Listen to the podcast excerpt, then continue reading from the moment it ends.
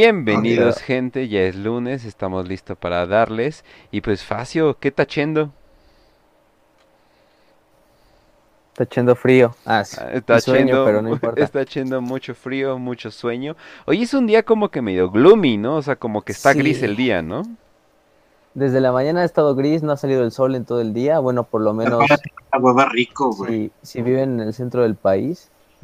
Eh, pero sí, hoy es un buen día para hablar algo de algo triste, de algo trágico, de algo como muy eh, circunstancial, Mm. como es la caída de Próspero.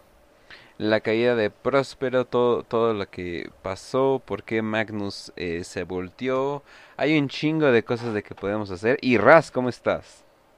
Muy bien, Kens, aquí con una cobijita tapándome, una cobija amarilla, obviamente, con un puño gigante, porque pues Imperial Fist, y Ajá. hoy es el día triste para todos aquellos que sufrieron bullying en una escuela alguna vez, porque es la pelea entre nerds y bullies del universo de 40k. Pero La quema de- cabrón, ¿eh? O sea, pero cabrón. Sí. o sea, sí. Literalmente el incel contra el chat, pero un incel de 2 metros 90 rojo con poderes sobrenaturales. Sí, güey, Y tú, pero, pero no era tan bueno eh, tanqueando y haciendo desmadre, entonces no es tan bueno como los otros güeyes de dos metros semidios, etcétera, etcétera. Pero bueno, entonces, eh, ¿de qué vamos a hablar hoy? Hoy vamos a hablar primero más que nada de la quema de Próspero, o sea, de eso se va a englobar todo lo que queremos hablar hoy, pero tenemos que decir primero unos pequeños antecedentes de, de que por qué pasó todo esto. Inclusive ustedes que hayan escuchado eh, todos estos programas y todo eso, entiendo que no estén tan frescos con, con la memoria. Digo, ya fue bastante hace semanas, recordemos que este Sí. programa lo hacemos cada semana, entonces para los que no saben qué onda, eh, pues cuéntanos tantito, eh, Facio, ¿cuáles serían los antecedentes importantes de esto? Sí, bueno, para empezar hay que hablar como de los dos actores principales en esta, en esta trágica narrativa. Eh, vamos a hablar tanto de la Legión de los Mil Hijos y su primarca Magnus el Rojo, y la Legión de los Lobos Espaciales y su primarca el Rey Lobo Lehman Russ, ¿no? Eh, quisiéramos, quisiera empezar con lo de Magnus, porque pues al final del día es el personaje principal de esta historia. Eh, para hacer una recapitulación de esos primeros episodios de la Gran Cruzada de los que hablamos más que nada de la historia de Magnus, recordemos que Magnus, como todos sus hermanos, fue dispersado por los eh, poderes ruinosos y también por su madre, en cierta medida. Eh, llegó a un planeta llamado Próspero, un planeta llamado Próspero que es curioso porque de hecho es un personaje de la Tempestad de Shakespeare, Sí. es un mago, igual que lo que pueden estar viendo en los Mil Hijos. Entonces ahí se desprende mucho de la, de la propia naturaleza de la Legión y de Magnus, del primarca. Eh, llega a este planeta que es un planeta que sobrevivió a la era de los conflictos, eh, debido a que los psíquicos de ese planeta no fueron asesinados como tal, sino más bien ellos se convirtieron en los gobernantes del planeta. Entonces era un planeta totalmente mm, basado eh, en el conocimiento Pero basado en qué? en el- Ah, ok, ok, muy bien. Ah, ya, basado Veis. en conocimiento. Es un planeta ubicado, ah, Ujú, sí. es un planeta basado en todo esto del conocimiento psíquico, del conocimiento en la disformidad, eh, también del manejo de las energías propias del Inmaterium. Eh, un planeta donde los eruditos y los psíquicos podían encontrar refugio. Y de hecho un planeta que podemos decir hasta prosperó durante la, durante la era de los conflictos, no como otros muchos mundos humanos. Ah, A es- este planeta es donde llegará Magnus. No, y también como que se alejó tantito de los otros planetas y los otros planetas se alejaron de él por lo mismo de que era un consejo de magos y pues en ese- la magia era usualmente mal vista por, pues ya sabes, todo eso de de vez en cuando invocar demonios y todo eso, ¿no? Sí, ¿no? Sí, ya, ya sabemos que cualquier psíquico sin autorización puede de repente, de un día, mientras está durmiendo, convertirse en un portal para demonios del caos, ¿no? Entonces no es bonito tener un, un psíquico corriendo ahí por tu ciudad, Digo, no es a permiso, propósito. o pero- sin entrenamiento. Ajá. Bueno, a veces es a Y propósito. además tampoco lo A decidió, veces. Ujú, porque simplemente nació así con el gen de repente, de una madre random y de un padre random. Pero sí, este mm, llega aquí Magnus, eh, de hecho es entrenado por los principales, eh, vamos a decirlo, eruditos del planeta que formaban como el consejo gobernante. Todas De hecho, su, de hecho, su maestro, que es Amon, eh, Amon fue el que lo adoptó como su padre, vamos a decir, su padre adoptivo. Em, incluso eh, superó a Amon a los pocos años de, de llegar a Próspero. Obviamente creció como un primarca exponencialmente en medio de lo que crece un humano normal. Y ya en- dentro de poco tiempo ya era el máximo líder, tanto psíquico, físico, eh, intelectual, espiritual del planeta.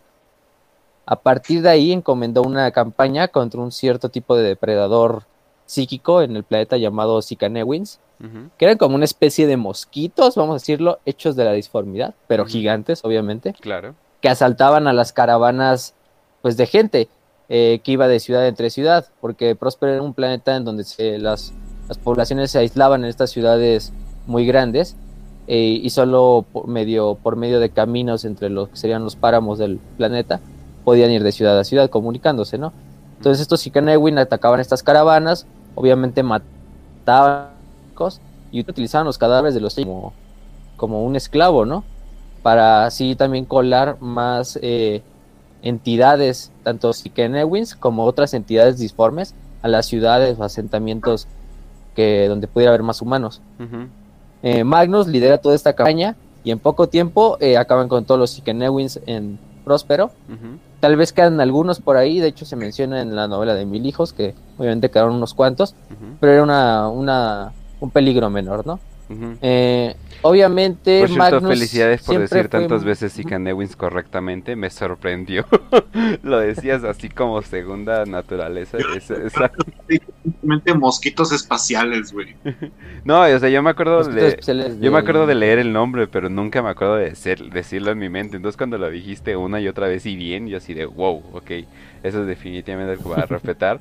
Eh, gracias a Lendil, por cierto, eh, por eh, donar un helado y dice que le digan hola. y Pues obviamente, le, ¿cómo no? ¿Cómo Hola. chingados no le, vamos a decir hola? Pero bueno, entonces, eh, de aquí eh, vamos a él completamente, me imagino, reinando próspero, ¿no? Sí. Reina Próspero se convierte en el líder indiscutible, pues nadie hay quien lo supere, eh, obviamente, al ser primarca. Eh, pero en- empieza a, a meterse en conocimientos más arcanos, conocimientos un poco más prohibidos de la disformidad. Incluso Amon y en el futuro el propio emperador le va a decir que esos son terrenos peligrosos. Eh, obviamente la- las personas de Próspero le conocían a la disformidad como el gran océano, este término, y de hecho conocían al caos con otra naturaleza, pero le decían el creador primordial. Digamos, el creador primordial es la energía que impulsa el gran océano. El gran océano sería el Materium, la disformidad, el warp, como quieran decirle. Y a partir de aquí Magnus empieza a tener contacto tanto con entidades, con las propias energías del creador primordial que él no entiende, eh, pues obviamente pues, siendo no teniendo la, la correcta guía, pero finalmente es tanta esta perturbación en la disformidad que el emperador la siente y cuando llega al planeta lo encuentra y se abrazan como si se hubieran conocido de años. Pero es porque Magnus, eh, de hecho, tenía una comunicación con el emperador desde que era un bebé en su cápsula. Sí. Entonces, desde que era bebé ya tenía una conexión psíquica con el emperador. Por eso, cuando llega Próspero, el emperador se quedan como si hubieran conocido desde hace años, desde hace décadas. Pero en, la- en realidad sí, también, porque seguían comunicándose por medio de telepatía. Imagínate ser Magnus y que en ese momento le digas al emperador, o sea, cuando se empiezan a conocer, güey, ¿te acuerdas cuando yo era un cigoto y estuviste procreándome? Fue una experiencia genial, hermano.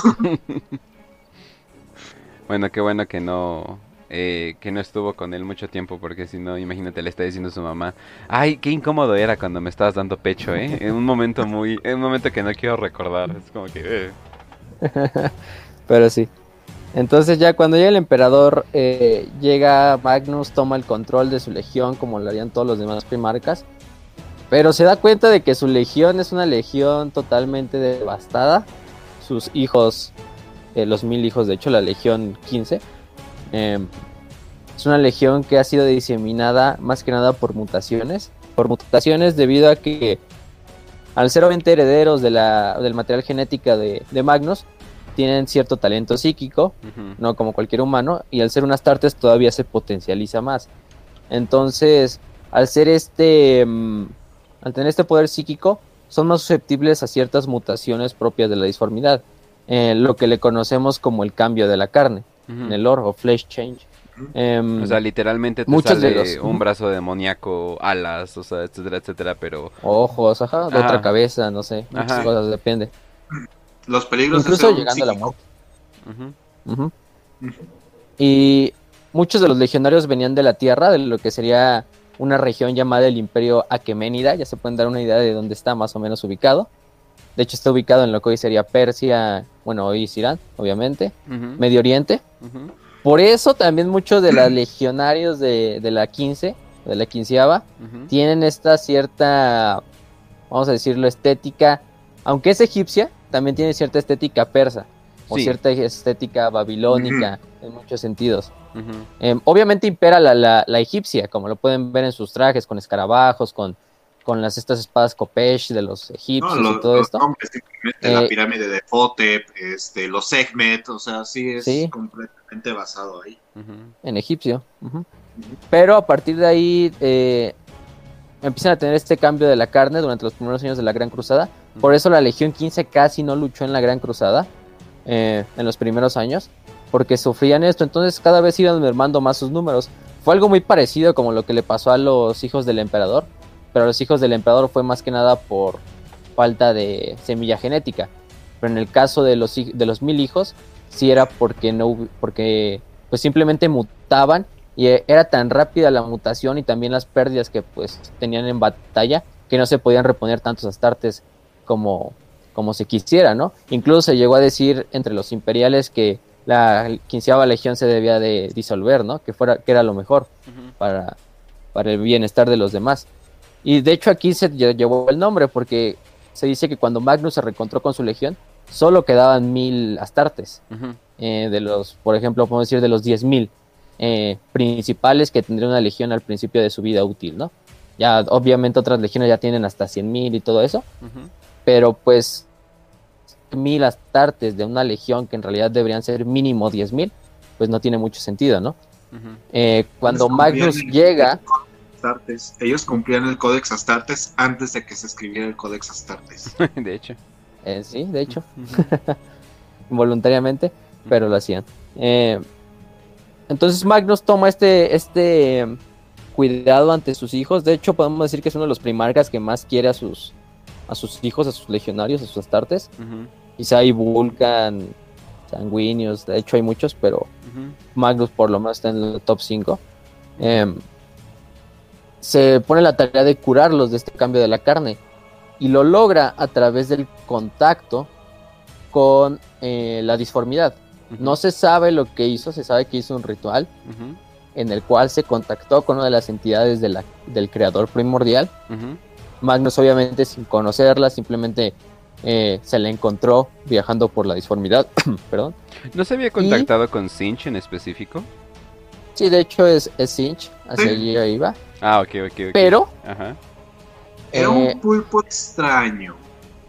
uh, este que cambiaba de, que cambi- tenía muchas caras, ¿no? Que le salían en todo el cuerpo. Ajá, digo. Un poco extraño, pero buena onda, amable. Y buena onda el pana, pero um, a partir de ahí tiene dos eh, este, efectos directos la- el trato con esta entidad, ¿no? Ujú. Uno es la pérdida del ojo de Magnus, de su ojo es el derecho. Eh, de hecho, si lo ven muchas de las imágenes de Magnus no tiene un ojo, o su ojo parece que estuviera cerrado, pero en realidad incluso está el párpado fusionado con la piel de abajo, como Sí. si no hubiera una cuenca. Sí. Eh, fue esa pérdida de ese ojo, por eso también le dicen a Magnus el cíclope, porque Ujú. nada más tiene un ojo. Eh, y la otra fue un trato más, eh, más por debajo, que Magnus incluso no se dio cuenta, que Magnus inconscientemente hizo ese trato, sin él quererlo. Pero de eso vamos a hablar un poquito más al rato. Ver la letra chiquita.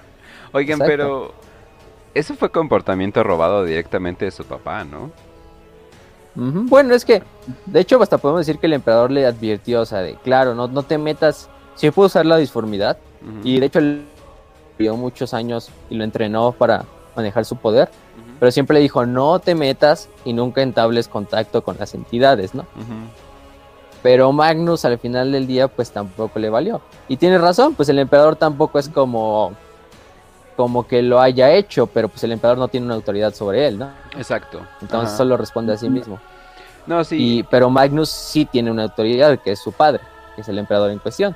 Ah, sí, Y al también final del día eh, hay que mencionar valió cuando- madres. hay que mencionar también Magnus construyó eh, la gran librería de Tisca, que también Sí. es una es una es un buen canal de YouTube si lo quieren checar. La Video- de. Vi- libros muy, o sea, literalmente muy largos, eh, pero vale vale la pena sobre todo para para Mm. momentos chingones. Lo, lo lidia como muy épico y, y- y serio el Sí, de tema. hecho lo dramatiza y Ajá, ajá. a su manera le pone música de fondo así. Sí, de hecho evoluciona, o sea, de hecho evol- eh, ha evolucionado ese canal mucho, entonces definitivamente se, se los recomiendo. Eh, Y obviamente pues ya vemos de dónde sacó la información, pero vamos a hablar de- va- después de esto. Ok. Sí. Entonces, a partir de ahí lo que va a pasar es que Magnus, eh, de repente, vamos a decirlo, mágicamente, la legión se cura. Ya no hay ningún Space Marine que sufra este cambio de la carne. Eh, de repente los números de la legión empiezan a incrementar con nuevos reclutas, tanto de Próspero como de la propia Terra. Eh, Magnus utiliza todo este poder de su legión para rehacer Próspero y Próspero se vuelve una ciudad, un planeta más que nada, planeta de cultura, un planeta de conocimiento, un planeta obviamente de magia y de poder psíquico arcano. De hecho, Eh, eh, en la Gran Cruzada, uno de los principales objetivos de la quinceava no es Sí. solamente llegar y conquistar, sino llegar, tomar todo el conocimiento de todos los libros que existan en todos los planetas que se encuentren y los traen a la biblioteca de Tisca. Y es por eso que el plan- planeta de Próspero se hace tan próspero.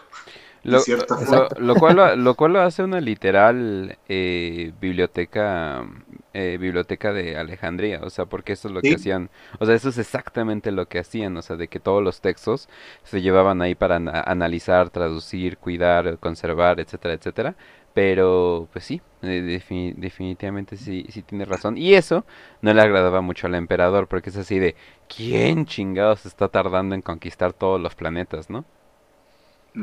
Bueno, es- Manu- Ujú. Aunque al menos, al menos los mil hijos sí tenían cierto, al menos sí sabían, no, pues sí vamos a conquistar y llevarnos todos estos libros, pero también hay que conquistar en el nombre del emperador, ¿no? No es como los portadores de la palabra que, sí, sí, Sí. ahorita, ahorita, ahorita, al rato, al rato, al rato lo conquistamos, ¿no? Primero lo convertimos todo y al rato lo conquistamos. Sí, Eh, sí. Y ahí cabe la gran diferencia. Incluso los propios mil hijos también despreciaban de cierta manera a los portadores de la palabra, porque aunque Son los mil hijos sí, sí manejaban todo esto de energía psíquica, obviamente lo veían desde un punto, vamos a decirlo, agnóstico, no totalmente ateo, como lo diría el emperador, pero sí agnóstico, porque al final del día decían, no sabemos qué haya de- eh, detrás de la disformidad, ujú, quizá haya algo, hay algo que no conocemos y que no comprendemos al 100, ujú, pero lo podemos utilizar para nuestro fin. Eh, tampoco vamos a decir que no existen otras entidades o cosas que pueden ser etéreas, eh, como lo dirían el emperador y su dogma ateo de la verdad imperial. Pero tampoco ese tipo de fanatismo religioso que llevan los portadores de la palabra, ¿no? Sí, o sea, estaban haciendo, no, y honestamente estaban haciendo algo que, valiera la pena. O sea, que va- o sea, sí valía la pena guardar todo ese conocimiento. Tal vez el emperador no, porque pues él puede, él puede ver un chingo de, cosas por, por todos los lugares, etcétera, etcétera. Pero pues para la biblioteca y para... Y es que también hay que mencionarlo. Magnus era un nerd, bueno, más bien es, porque, Sí. porque sigue vivo el cabrón. Eh, es, es un nerd. Y el güey ama, ama el conocimiento, ama las diferentes perspectivas en que una persona ve el conocimiento. eh, por eso su ambigüedad con el caos todo este tiempo que tuvo, o con la disformidad, como le quieran llamar.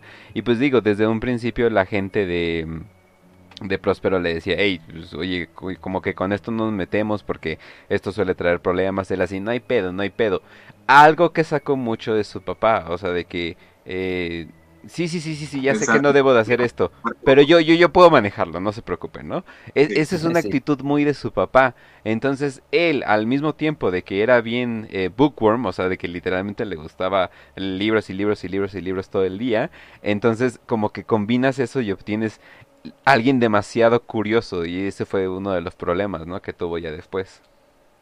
Ajá, esa curiosidad y también, de hecho, una cierta parte, no es, tan, no es tan demostrable arrogancia, lo que iba a decir, como lo dijo Raz, porque de cierta manera Magnus pensaba que todos, excepto el emperador quizá, eh, eran unos pendejos alrededor de él, ¿no? O sea, por lo mismo el güey no era, se aislaba, o sea, el güey no era tampoco tan cercano a los demás primarcas.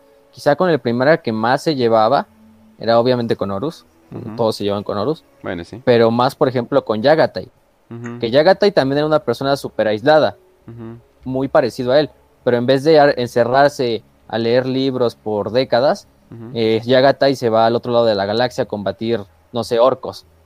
Y hacer carreras solo de con su legión. Sí. De hecho, por eso Yagatai y Magnus tienen esta muy buena relación entre hermanos.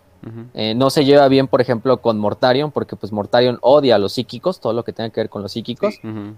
Pues Magnus es el más que- grande psíquico. Y es que también, o sea, hay primarcas que odian a los psíquicos por lo que vieron en los mil hijos. Se supone que, por ejemplo, Rogal Dorn, y por eso es que todos los todas las, los capítulos que son sucesores de los eh, puños imperiales detestan a los psíquicos como si como sab- saben lo que puede pasar cuando un psíquico no se cuida. Entonces lo ven como un peligro. Y por ejemplo, eh, Mortarion, ¿no? Con, lo- con la Guardia de la Muerte, los detesta y no recuerdo muy bien qué otro capítulo, pero esta era entre...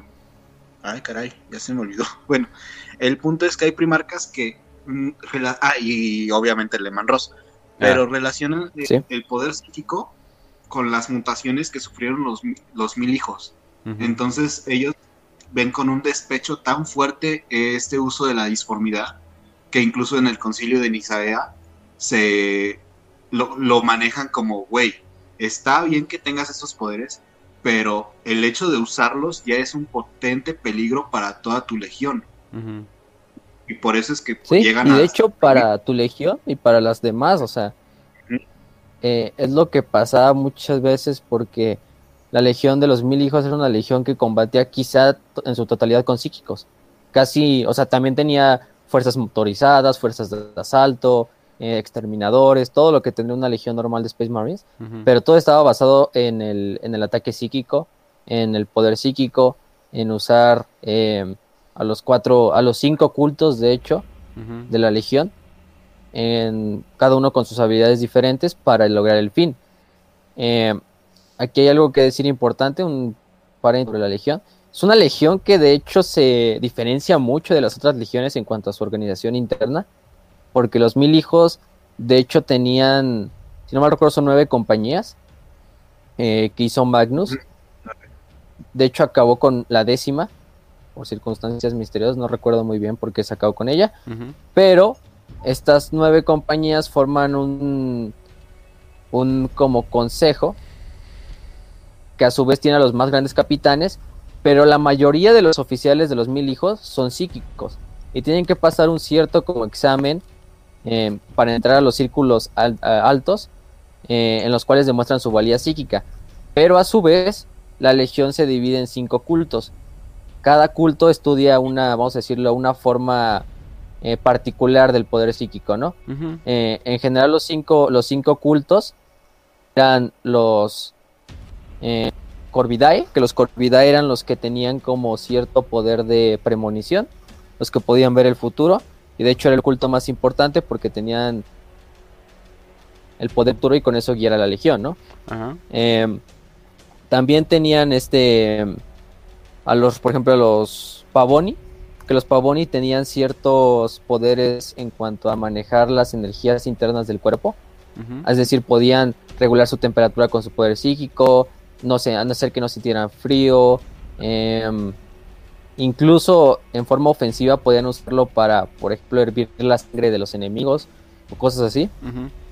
luego teníamos el culo de los Pirae, que eran los piroquinéticos, o sea, los que podían generar y controlar fuego disforme. eh, y tal, los, los podían usar tanto para eso como para controlar máquinas también, eh, incluso titanes. El culto de los Ataneans, que eran los telépatas, los que podían leer los pensamientos de otros. eh, también podían eh, servir como agentes de inteligencia, también como agentes de infiltración, incluso como agentes eh, para espiar, de espionaje. Y el culto del Raptora, que eran los telequinéticos, los que usaban su poder telequinético, no sé, para levantar cosas, para usarlas como defensa y también como ataque en el campo de batalla. Y estos cinco cultos hacían de la algo diferente. Eh, de hecho, cada compañía podía tener a varios miembros de diferentes cultos, ¿no? Eh, o sea, no era, no era como que todos los de una compañía debían ser parte de un culto, no. Una compañía tenía raptores, eh, Pavoni, Ateneas, todo ese tipo, ¿no? De hecho, aquí entra Sekariman, que es el primer capitán y el gran, y el gran bibliotecario de los mil hijos, originario de Terra. Entró con su hermano gemelo a la legión, pero su hermano gemelo murió a causa del cambio de la carne. Eh, a partir de ahí, este Sekariman se vuelve quizá el mil hijo más poderoso, obviamente después de su primarca. Eh, se vuelve el líder indiscutible, tanto, es tanto líder de los, de los psíquicos del, de, de la legión, es líder de la primera compañía, que es la compañía de veteranos, es líder de los escarabajos ocultos, que es el cuerpo de exterminadores principal y guardaespaldas de Magnus. Y que era capitán creo que de la tercera compañía. Amon, que también eh, el, el que fue ado- padre adoptivo de Magnus también se convirtió en Marine. Kalopkis, que era capitán de la sexta compañía, Auramagma, Hatorma, todos esos, ¿no? Sí, sí, sí. Pero aquí entra a, lo, a la siguiente parte de esto. Entramos con el siguiente actor de esta historia, que serían los lobos espaciales. Oh, sí. Los lobos espaciales, que es una legión diametralmente opuesta a los mil hijos. Literalmente. Es todo lo Es contrario. quizá todo lo contrario, exacto. Es el guerrero contra el mago, el bárbaro contra el erudito. Eh, vamos a decirlo así. Eh, Sí, o sea, Eh, mientras que unos literalmente viven en la nieve criando lobos, peleando con bestias enormes, eh, tratando de lidiar con sus problemas de ira, los otros son estudiosos, así de, oh, yo, y ahora cómo vamos a, a mejorar el sistema de agua por ya eh, por un centímetro cúbico al segundo, ya sé, y como que, y de, ok, eh, y eso es todo lo que hacen, entonces sí, Dame más cerveza y quiero machatear a esa cosa. es, exacto, Es- o sea, está- es es- eso. Sí, o sea, estamos hablando de personalidades completamente distintas. Ujú. Ujú. Eh, Sí. A partir de ahí, vamos a hablar de un poquito también de los. Bueno, del origen de, de, de Lehman Roach hablamos en los capítulos de la Gran Cruzada. Nada más para retomarlo, llegó a Fenris, este planeta totalmente mm, pues helado, Sí. un planeta gélido, un planeta en el que viven infinidad de criaturas eh, peligrosas, en el cual las tribus humanas vivían pues como tribus, como tribus primitivas, y que luchaban entre ellas y se resguardaban también de las criaturas, Ujú. Eh, todas unificadas bajo un solo rey, en cierta manera, o ciertos reyes este, bárbaros, muy parecido a lo que serían los vikingos y sus pueblos antiguos, obviamente. Era como un catachán, la- era como un catachán frío, pero no tan Catachán, culero, pero ¿no? helado. Sí, exacto. Sí, Exacto. eh, eh, como que la nieve se encargaba de matar la mayoría de las cosas, ¿no? Sí, pero el problema eran las cosas que, que sobrevivían a la nieve y se podían comer todo lo que existía. Eso sí. Exacto. Desde lobos fenricianos, krakens, trolls, eh, lo que se puede, lo que se pueden imaginar, ¿no? Em, aparte de ahí llega Lehman Ross, ya todos sabemos la historia de Lehman Ross, llega em, cuando intentan, es adoptado por una loba, una loba fenriciana, que los lobos fenricianos no se hacen nada a un lobo de la tierra, o sea, son lobos como de 4 metros, literalmente como un alce, gigante. Sí, o sea, ya ni siquiera Eh, como los sus de Ga- mamadotas. ya ni siquiera como los de Game of Thrones que dicen, "Oh, es un lobo pero wargo", ¿no? Eh, no, o sea, estamos hablando de cosas mucho más grandes y el hecho de que adopte al niño es como "Ah, a mí se me hace que intentó morderlo. ya cuando lo sintió muy duro dijo, "Ah, yo creo que lo va a adoptar." Sí, y de hecho se crió junto a, los, a sus hermanos lobos, a Freki y Gary, que son sus dos lobos principales de Lehman Ross, sus dos mascotas, y bueno, mascotas entre comillas hermanos, ¿no? Hermano. Diagonal hermanos. Ajá. Eh, su madre es asesinada por una partida de caza de fenricianos, eh, a partir de ahí Lehman es eh, apresado, incluso mató a muchos de los cazadores antes de que fuera apresado como un niño. Se lo llevan y en la corte del rey el rey lo adopta, eh, lo cría como su hijo y al poco tiempo Lehman Ross se vuelve rey del planeta cuando su padre eh, adoptivo muere. Se vuelve el rey lobo por también las circunstancias en que lo encontraron. eh, y a partir de ahí empieza a tanto a unificar a las tribus como hacer que sigan peleando entre ellas, porque al final del día esas luchas entre, entre las tribus demuestran quiénes son los más fuertes y de ahí pueden sacar nuevos guerreros para la propia legión. Así es. Entonces ya cuando el emperador llega, hablamos de sus pruebas en, la, en, el, en el episodio de la Gran Cruzada, unas pruebas en las cuales compitieron y al final el emperador pues se emputó porque iba perdiendo en las dos de comer y beber. Y en la lucha ya eh, noqueó a Lehman y Lehman le de- declaró al altar. ¿sí? Sí. a un guerrero tan fuerte como el emperador. eh, más que nada por respeto, o sea, obviamente ya le dijo, no, soy tu padre y todo eso, y Lehman pues lo aceptó fácilmente, ¿no? Lehman se vuelve lo que le podemos decir el ejecutor o el verdugo del emperador, es famoso porque destruyó a las legiones perdidas, porque es quizá el agente principal del emperador, cuando se quiere lidiar con marca, ahí está Lehman Ross. Exacto. Y, y la legión, pues es una legión, pues como la pueden esperar, una legión que literalmente procede de bárbaros eh, nórdicos, pero hechos de Space Marine, o sea, hechos astartes. Sí. Y aparte tienen cierto eh, como naturaleza salvaje propiamente dicha de su propio material genético. Sí. Y eso es algo muy interesante porque el material genético de la Legión de los Lobos Espaciales es muy inestable. De hecho, es un material genético muy diferente al de las demás legiones por la misma naturaleza de Lehman Ross. Eh, y aparte se les inserta una parte extra que se llama el Canis Helix, que es como un gen que se cree que se supone se extrajo de ciertas especies de, can- de cánidos de la Tierra, lobos, eh, todo ese tipo de cosas. Y de una forma se sintetizó y a partir de ahí se volvió un... Sí, por, por eso es que también, por ejemplo, lobos espaciales siempre se relacionan con guerreros muy peludos y con colmillos. Esto es un, un característico muy fuerte dentro Sí. de todos los lobos espaciales. Colmillos y mucho pelo. Natural. Exacto. Tienen colmillos, o sea, como colmillos eh, totalmente que protruyen, o sea, no como un humano normal. Eh, los, obviamente los dientes caninos están más desarrollados. Incluso tienen ciertas garras. eh, como dijo Raz, les crece mucho el vello corporal. eh, y a partir de ahí también desarrollan este propio temperamento como medio salvaje ya por naturaleza, ¿no? Eh, indomable también. De hecho, hay una, hay una mutación en la cual los reclutas que no pasan los estos. Bueno, que no resisten el Canis Helix, se convierten en un tipo de abominación llamada Wolfens. Que son como un tipo de protoastartes, pero totalmente salvaje. Ya es Es más un lobo. animal que un humano. Ajá, literalmente hombres lobos, pero en la armadura de Astartes.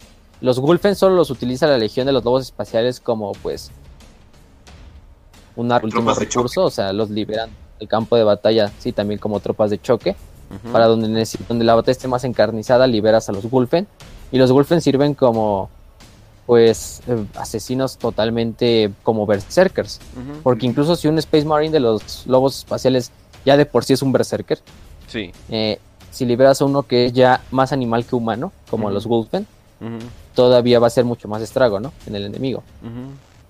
A Y- partir de ahí lo que va a y pasar aún es así que más controlable que estas dos- Angron. Qué increíble. y aún así más tranquilo Sí, que hecho- Angron. Impresionante. de hecho las dos legiones, tanto la de Angron de los devoradores y de los lobos espaciales, incluso podemos decir que durante la Gran Cruzada tuvieron mucha rivalidad porque sus, sus sistemas de lucha son muy parecidos, simplemente cuerpo a cuerpo, eh, totalmente fuerza de choque eh, durante contra el enemigo. Incluso muchos se rendían antes si les decían que los lobos espaciales iban a llegar a su planeta, porque sabían que si los lobos espaciales llegaban a conquistar tu mundo, era porque nadie iba a quedar vivo.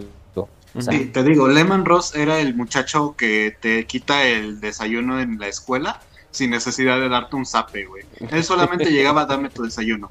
Ok, ten, Ah, bueno. ¿quieres mi tarea? Ok, perfecto. Exacto. Y aparte, eh, no sabemos si es pelirrojo ni es güero. Eso se va a quedar siempre en, Cambia, en el lore. cambia constantemente. Pero O- Oye, no por defender que lo, que lo dibujan eh, diferente, pero ¿no será que literalmente le cambia el, eh, dependiendo del clima?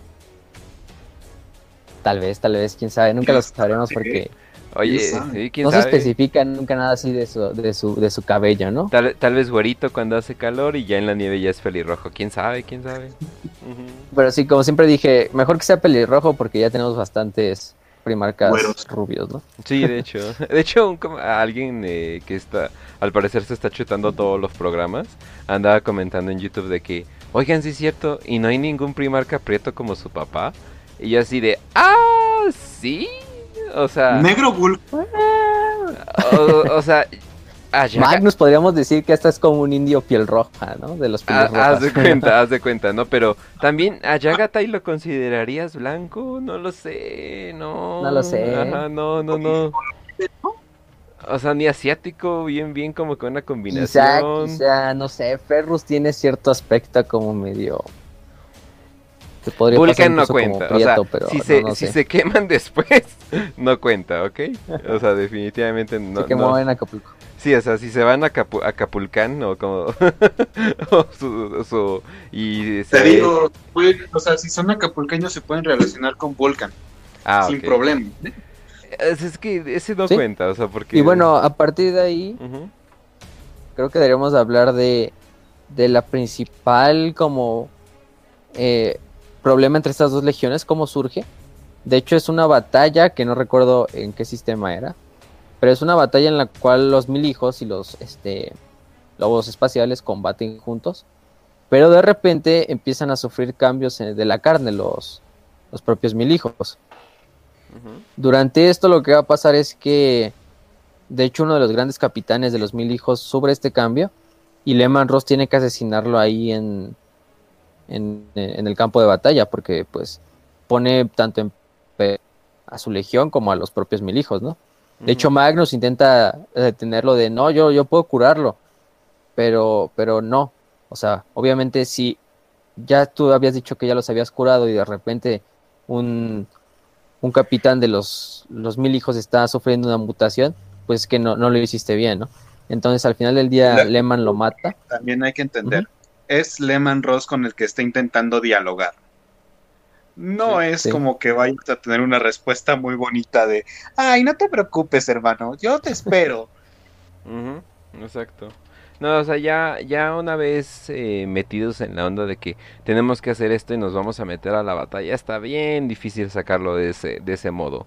Sobre todo con hablar o, o tratar de dialogar, negociar o algo por el estilo. Esos no son términos que conoce Lehman Ross, entonces pues, pues ¿para qué? Sí. De hecho se llama Hastar, el, el miembro de los mil hijos, era un miembro de los. Ujú, Fue en la batalla de la pacificación del cúmulo Arkrich, ujú. en el cual pelearon juntas las dos legiones. Y ahí fue donde sucedió este cambio de la carne y Lehman Ross tuvo que matar al, al este, tanto a Hastar como a otros legionarios, porque no nada más fue él, fueron muchos otros también.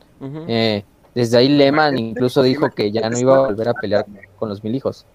Uf. Imagínate la escena de mátame, mátame. Y Magnus, no, déjalo vivo, déjalo vivo. Y Lehman Ross la tiene que hacer el favor, imagínate. Sí, exacto.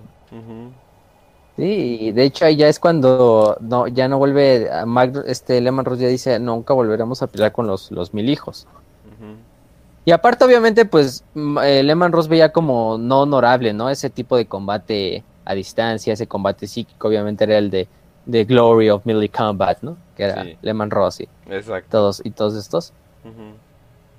Pero a partir de ahí todavía se va a intensificar más ese odio en el siguiente punto de, de este programa, que es el concilio de Nicea. Así es, eh, antes de que pasemos, antes de que pasemos eso, eh, gracias a Endil, ya ha donado cuatro helados y un limón, muchas gracias. Eh, también dicen, Ay, Vulcan, tam- gracias. Vulcan también sabía mover la pancita como Acapulque. Le empecé a leer como una pregunta seria, güey, que es lo peor. A ver, confirmo, yo confirmo. Le, le hacía bien chingón, a huevo, huevo. No, va, Ah, qué se buena pasó- se pasó de verga. La neta.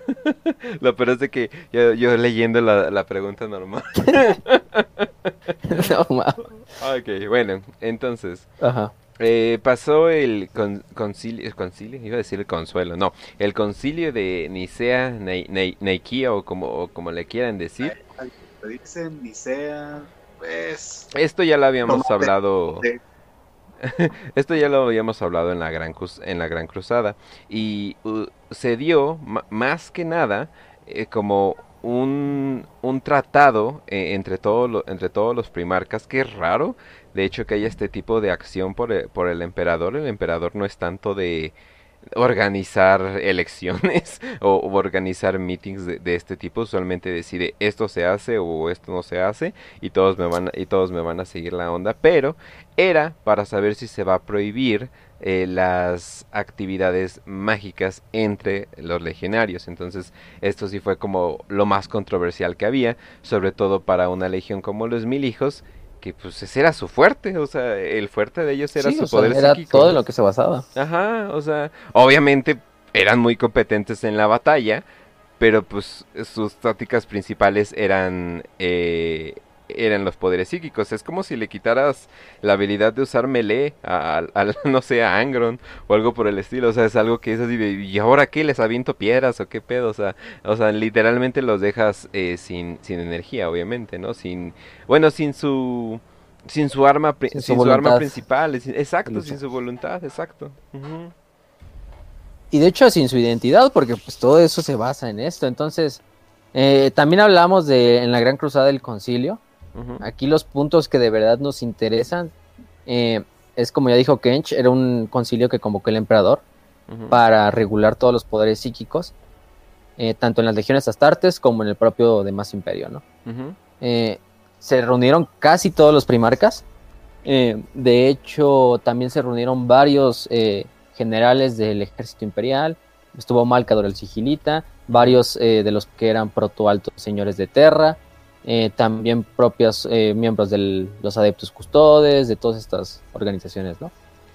Eh, en cuanto a Magnus, Magnus obviamente su posición era a favor de los po- poderes, quizá fue el que más habló durante el concilio, defendiendo los propios poderes de que era una herramienta para la humanidad, Sí. para lograr el futuro y conquistar más bien la galaxia. Eh, si podías tú eh, subordinar todo el poder de la disformidad ante ti, pues la, la galaxia estaba ante ti, ¿no? Entonces, más que nada el enfoque de Magnus era así, pero también un enfoque a preservar el conocimiento, ¿no? Que se puede reunir en la, en la disformidad. Eh, hubo, alguien, hubo algunos que estuvieron muy en contra, obviamente Lehman, Mortarion, por ejemplo el León también, entre otros.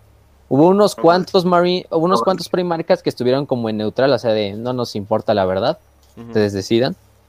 También se convocó a la mayoría de los bibliotecarios de los de las legiones. Recordemos que los bibliotecarios son los marine psíquicos, especialistas en psíquicos.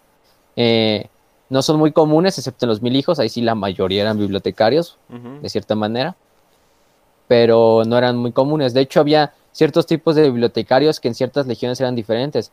Por ejemplo, en los lobos espaciales también tenían bibliotecarios, pero no eran tanto como un psíquico común. Eran, se conocen como sacerdotes rúnicos y utilizan un tipo de magia disforme, pero más tradicional de Fenris, eh, a través de la utilización de runas, eh, Casi, todo casi esto. chamanes. Es casi una magia elemental, no tanto erudita como la de los mil hijos, ¿no? Ándale, ajá. Y también los, los, los, los estos cicatrices blancas de Yagatai también tenían los Storm Seers, que son los videntes de la tormenta. Y es muy parecido a lo que hacen los, los, los psíquicos de los lobos espaciales. También eran una magia más elemental, ¿no? De hecho, Ace Kariman es el, el que lidera a todos los bibliotecarios y dice las ventajas de por qué del poder psíquico. Y también llega a ciertos acuerdos de sí, nosotros tal vez podemos disminuir nuestros poderes, quizás lo formalizamos más, formalizamos más los grupos de bibliotecarios. Y de hecho había tenido una relación con un eh, Priest de los lobos espaciales llamado Tere Windwreck, o Wardmake, no sé cómo se pronuncia em, que se habían hecho amigos durante la batalla que mencionamos hace rato. Y de hecho tuvieron incluso así como cierto intercambio de ideas de qué es la disformidad y cómo los lobos espaciales utilizaban la disformidad. Incluso de cómo le pareció un poco hipócrita a Ariman que los lobos espaciales se quejaban cuando pues ellos también tenían a sus psíquicos, ¿no? Como los, los Rune Priests. Exacto. Pero lo que más le incomoda a Ariman es que el primero en, en estar en contra y en decir las, las cosas que vio cuando luchaban con los mil hijos y todos los secretos que Ariman le había dicho a, a Oter, Oter fue el primero que en el concilio de Inicia reveló todos estos secretos ante el demás estrado. Entonces ahí también hubo como un cierto eh, la, la mesa se cambió hacia el lado de prohibir los poderes, Porque también estaba el testimonio de lo que había pasado con los mil hijos, ¿no? Y del cambio de carne. Eh, quizá el que más podía apoyar a, a Magnus era Yagatai Khan, en ese sentido, en el concilio, su voz. De hecho, Yagatai estaba previsto que llegara al concilio, pero los habían mandado después de la victoria de Ulanor a acabar con todos los orcos que hayan quedado después de haber destruido Ulanor, ¿no? En esta en la zona de Chondax. Eh, a partir de aquí, pues Yaga te dice, no, pues me voy a tardar máximo seis semanas, ¿no? O sea, no hay problema. Cuenta conmigo en el concilio, Magnus, casi que casi, ¿no? Pero ¿qué crees que la, la, la, la campaña de Chondax de repente se alargó más meses? Entonces ya no fueron seis semanas, ya fue hasta casi un año. Entonces ya cuando fue al concilio de Nikea no pudo ni siquiera llegar Yagatai porque estaba ocupado allá peleando con los orcos. Tuvo que mandar uno de sus representantes de la legión pero pues no era lo mismo que estuviera un representante de la legión a, A el un primarca, ¿no?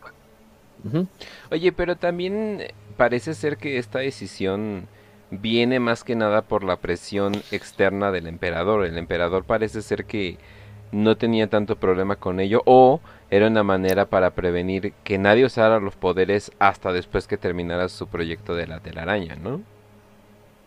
Sí, de hecho, el, el- podemos decir que el emperador es un cierto tipo como de defensa personal también para su propio proyecto. Ujú. Sí, o sea, porque porque, sabe que es, este tiempo es crítico. porque no le Malcador no dejó de tener sus problemas, sus, sus poderes psíquicos. O sea, o sea, e- él no, no, obviamente no dejó de, de- de hacer todo eso, ¿no? Y de vez en cuando era sancionado el uso de poder psíquico. Entonces así de, ah, caray, entonces ¿qué era esto? ¿Es más bien una regulación o algo por el estilo?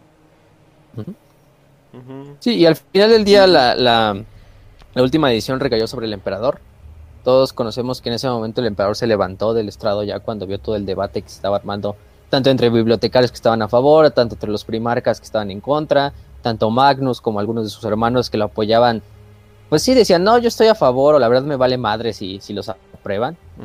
Y yo, yo casi ni los uso de todos modos. Pero el emperador se levanta y dice, al final tiene la última, la palabra, y manda este edicto de Nicea, ¿no? En el cual todas las legiones astartes tienen que disolver sus cuerpos de bibliotecarios. Todos los marines bibliotecarios o con poder psíquico deben de servir como un astartes normal, eh, pues de campo, eh, un marine táctico. Eh, solo se pueden utilizar a los astrópatas y los navegadores, obviamente, para manejar las naves. Y aparte se va a crear el cuerpo de capellanes. Que ya dijimos que los capellanes son como los líderes espirituales de las legiones, como sacerdotes, en el milenio 41. Y en la Gran Cruzada son más que nada sacerdotes, pero de la verdad imperial, vamos a ponerlo así. Sacerdotes marines. Entonces, estos bibliotecarios están ahí para regular a las legiones y para ver que no estén haciendo mal uso de los poderes psíquicos, como lo, lo dijo el emperador. Y aparte también mandó este edicto de que todos los psíquicos que nacieran en el imperio deben ser entrenados por el imperio y deben ser obviamente encarcelados para prevenir que sean puedan pasar los problemas que conlleva un psíquico sin entrenar y que sean entrenados para ser tanto usados para el astra telepática para ser psíquicos del ejército, para ser navegadores, para ser astrópatas o para lo que se necesite, ¿no? Ujú. pero siempre aprobado por el imperio. Por eso se le nace este concepto del Sanctioned Psyker, ¿no? Exacto. Del el Psyker este, aprobado, ¿no? A partir de ahí Magnus también toma como esto como un agravio personal, no sé, o sea, él siente también que el emperador le está dando la espalda y también le entra su propio como sentido de superioridad, ¿no? De, es que esto- todos estos güeyes son unos pendejos, no entienden la disformidad más que yo. Eh, o sea, en realidad todos están contra mí. Eh, todos son unos iletrados que no conocen nada. Simplemente hablan por hablar. No tienen ningún. Ujú. Pero pues no había de otra, ¿no? El emperador lo había decretado. Entonces, pues, Para que entiendan un poquito también esto, tienen que ver a Magnus como una especie de Kanye West del- de los psíquicos. Ok, a ver por qué. Güey, eso sí es no lo que, lo platicábamos la otra vez. Kanye- el problema de Kanye West es que es un genio, pero él sabe que es un genio. Ah, Y-. Magnus. Sí, ese es el problema con Magnus, sí. Sí, y, y a partir de ahí se retira Próspero. Es literalmente el Suffering from Success de DJ Khaled. Sí, definitivamente. No, y digo, y, Y- les dice, sí, no vamos a usar poderes psíquicos, nadie va a usar poderes psíquicos. Bueno, ya no me voy. Sí, claro. Y obviamente continúan Y a partir de ahí acaba lo que sería el concilio de Nicea, propiamente dicho. Lo importante que podemos sacar para esta narrativa, ¿no? Ajá. Yo creo que de ahí deberíamos pasar ya con lo que es. Sí, ya en la herejía, de lo que sí no hemos hablado casi casi. Ajá. Y lo primero sería la advertencia de Magnus al emperador, ¿no? La advertencia que va a desencadenar todo este suceso de eventos que va a terminar en, pues, Magnus dándole la espalda. ujú, Aunque fue al principio con buenas intenciones, todo acabó mal. De hecho, Errores Magnus de las dos partes. leal. Sí, O o sea, de los más leales, o sea, eso que quede claro. Pero las circunstancias lo orillaron a, pues, a tener que darle la espalda. Y eso es a lo que vamos. Recordarán que en la última, en el primer capítulo hablamos de cómo Horus fue llevado al templo de la logia de la serpiente y ahí fue, eh, como vamos a decirlo, tentado por, Mag por Magnus, ¿eh? por, por Erebus para, para pasarse al caos. Y dijimos que Magnus, al mismo tiempo en Próspero, estaba llevando a cabo un ritual, obviamente sin que nadie lo supiera más que sus legionarios, comandado por Ariman, En el cual iban a hacer como un tipo de viaje astral. Le iban a dar el poder de- a Magnus para que hiciera un viaje astral hacia donde estaba Horus, hacia Davin, y se apareció en el sueño de, de Horus. De hecho, se aparece como unos lobos y luego ya se da cuenta Mag- este Horus que es en realidad Magnus Sí. en el sueño. De hecho, destruye la, la- ¿cómo se llama? La, la imagen falsa que se había puesto Erebus. Y le dice, mira quién es detrás el que te está hablando. No es tu hijo Hastur Sejanus, es Erebus. Solamente esta imagínate opción. la, la escena. Horus, tienes que entender esto. Ese es Erebus, no es, no, no es el que tú crees que es. Oye, ¿por qué hueles a cerdo? Qué asco. Ya me acu- Está bueno, está bueno. Es la, es la escena esa de, de- del Señor de los Anillos, de cuando van a tirar el anillo al volcán. Ey, ey. Y, Isildur no quiere tirarlo. Exacto. Entonces, ahí dijimos que pues al final del día Horus destierra a los dos de su sueño. Dice, no van a decir ni tú Erebus ni tú Magnus por mí. Yo voy a decidir eh, lo que voy a hacer conforme a mi padre. Magnus obviamente es- es desterrado del sueño al final del día. Aunque fuera un psíquico muy poderoso.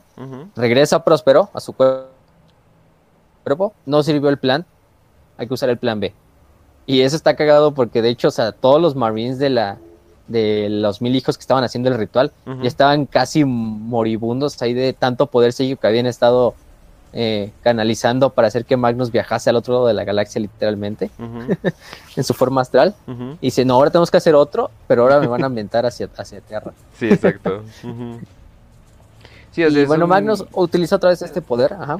O sea, es que una cosa es como un viaje astral donde estás escuchando eh, un poquito de un poquito de todo o estás escuchando así como los eh, ¿qué podríamos decir? Los o sea, o te estás comunicando por mediante suspiros o no sé, moviendo hojas o algo por el estilo. Otra cosa es literalmente presencia, o sea, que seas una presencia completa ahí. Decir, hola, ¿qué pasó? Te debo de avisar de esto. Eso ya toma mucha fuerza. Entonces, inclusive un gran psíquico como Magnus no es capaz de hacer algo así. Entonces necesita toda la ayuda Sí. de, de varios poderosos psíquicos. Y aún así hay un problema. Entonces se dirige hacia Terra. Em, cuando llega a Terra se da cuenta de que alrededor de lo que sería, bueno, más o menos el planeta, hay como un tipo de, vamos a decirlo, campo Heller, que el emperador puso ahí por alguna razón, ¿no? Como protección para la propia Terra y para el proyecto de telaraña, que lo hablamos en los capítulos pasados. Eh, lo que hizo fue eh, intentar romper ese muro con su poder psíquico, pero él no podía. Simplemente no podía. Ese, ese, ese barrera tan poderosa que la puso el emperador. Y Magnus iba a poder con ella.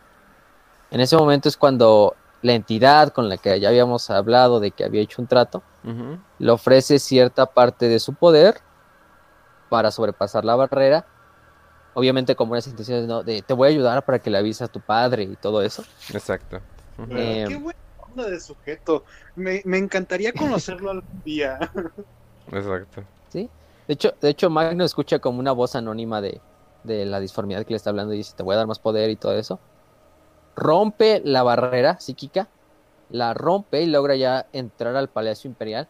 Hay una imagen muy buena donde está literalmente como el cuerpo de Magnus etéreo así de fuego apareciendo y los custodios así como sacados de pedo. Ah, sí, ajá. ¿Qué onda? O sea, porque está de, de repente este güey aquí en el palacio. Aparece en el palacio, le dice al emperador todo lo que acaba de ver de que Horus le va a traicionar. El emperador no toma en cuenta esto, el emperador obviamente está primeramente enojado porque acaba de romper la barrera psíquica que protegía la Tierra. Segunda, porque acaba de tirar todo el proyecto de la telaraña a la basura. Porque al romper eso hizo una brecha debajo del Palacio Imperial, en el portal de la telaraña, por la cual se pueden colar los demonios. Demonios. Ujú. Y en tercera, porque pues está diciéndole que mi hijo más querido, Horus, va a traicionarme. ¿Cómo es esto posible, no? Eh, el emperador ni siquiera escuchó a Magnus. En ese momento en que se da cuenta de todo lo que pasó, incluso grita este Magnus, Magnus incluso, vamos a decir, le da miedo en ese momento. Y Magnus lo, lo digo, el emperador lo, lo desvanece y lo destierra del Palacio Imperial casi instantáneamente, ¿no? A partir de ahí el emperador en ese momento le va a decir a Lehman Ross y también le va a decir a sus propios custodios de que Magnus es el verdadero traidor y él debe ser arrestado. Eh, no, no puede ser posible que Horus me vaya a traicionar. No puede ser posible que Magnus no siguió el edicto de Nikea. Que siguió este, explorando la disformidad sin mi permiso. Que siguió contactándose con las entidades de la disformidad. Y que incluso acaba de tirar pues, todo el proyecto de la telaraña a la basura, ¿no? En cuestión de, pues, de segundos. Exacto. Digo. Lo más importante... Hay que, hay que ajá. hacer énfasis aquí en la palabra arrestar, ¿ok? Arrestar. Dijo arrestar. Lehman ve a arrestar a Magnus. Ajá, exacto.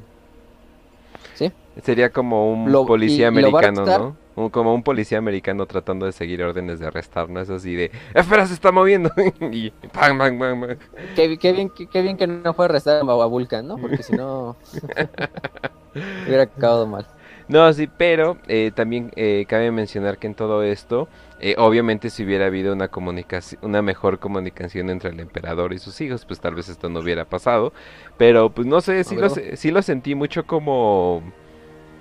eh, como cuando te sacaste 10, pero llegas a la casa con lodo en, lo- en los pies y es de, ¿qué estás haciendo ensuciando? Pero saqué 10, pero ¿qué estás haciendo ensuciando? como que todo lo que, o sea, porque él tenía absolutamente todas las buenas intenciones del mundo, mejores intenciones que Horus eh, cuando dijo, ah, pues me voy a unir al caos por las... No, o sea, muchas más, mucho mejor intención que eso.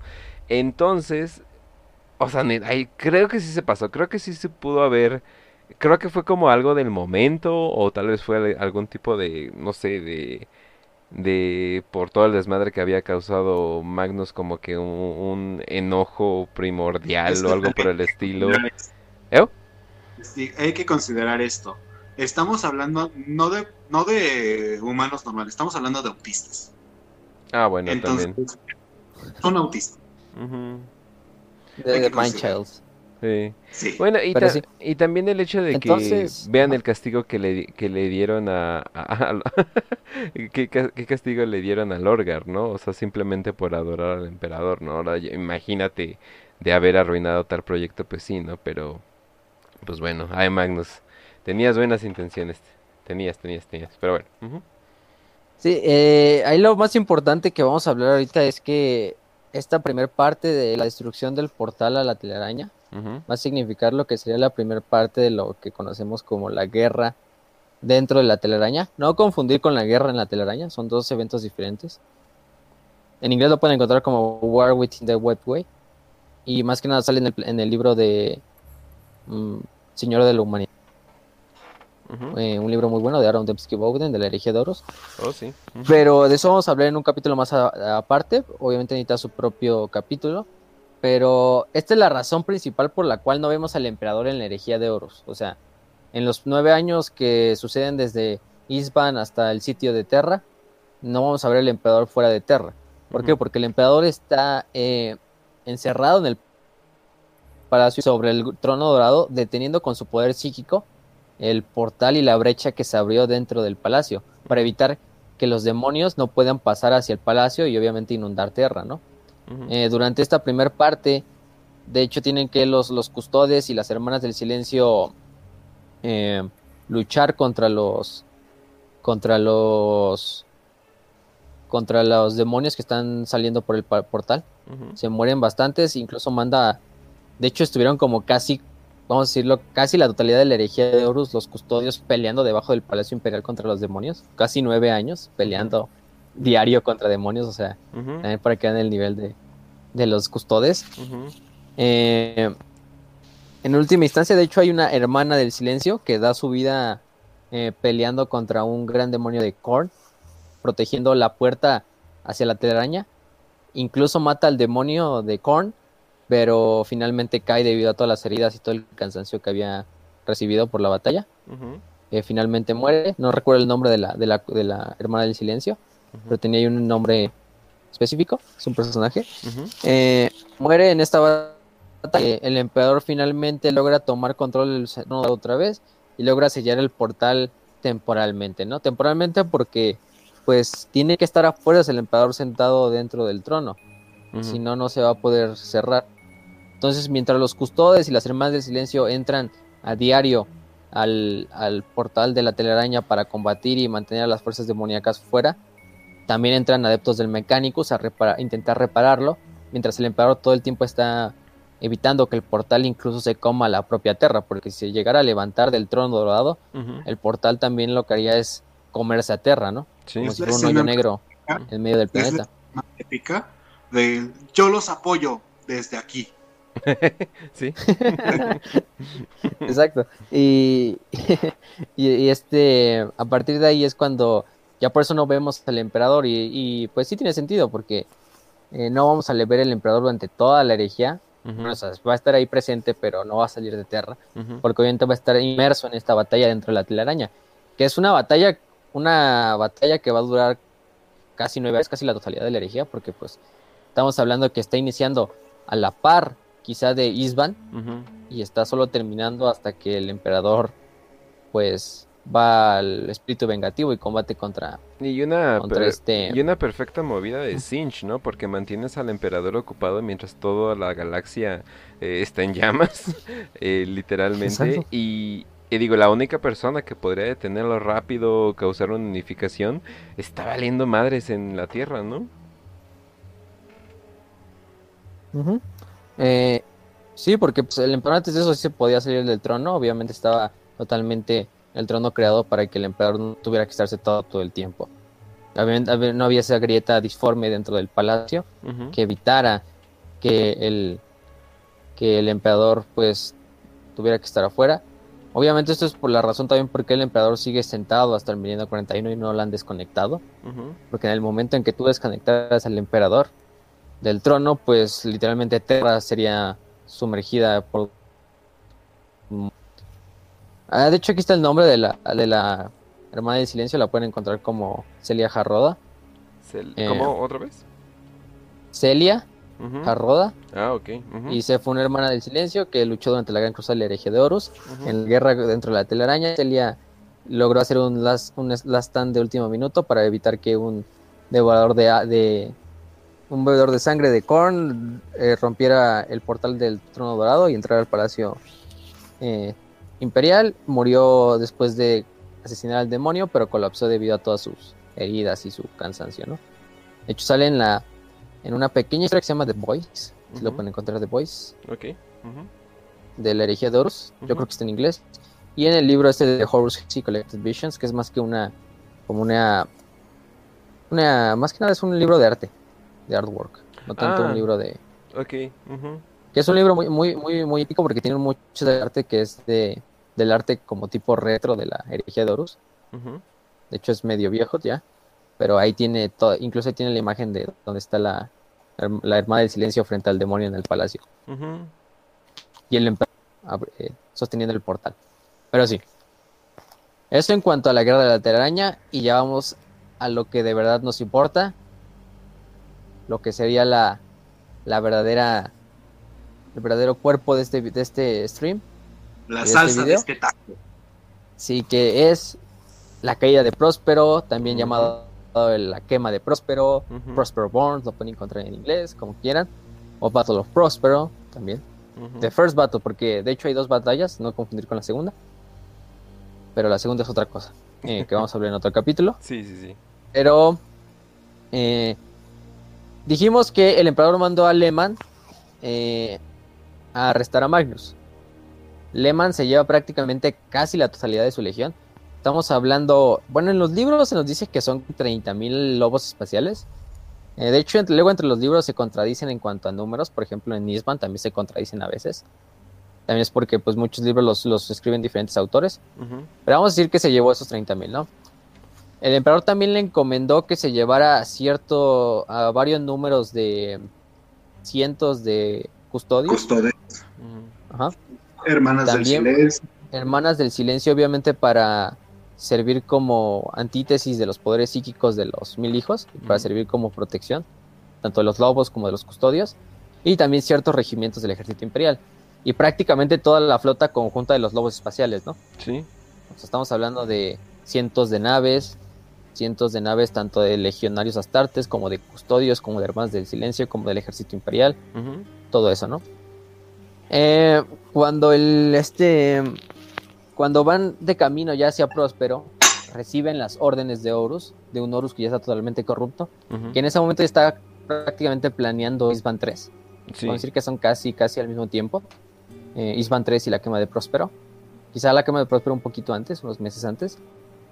Eh, pero le informa a, a este Lehman que hubo un cambio de planes. Que el emperador le comunicó a Horus que no quiere a Magnus vivo, lo quiere muerto. Entonces ya la, la, la orden se cambia de arrestar a buscar y destruir, ¿no? A matar. Traer a Magnus muerto, a él y a toda su legión. eh, y de paso a todo su planeta, a Próspero. Eh, Y Ferro es así de esto- excelente, entonces puedo usar toda mi fuerza, vamos.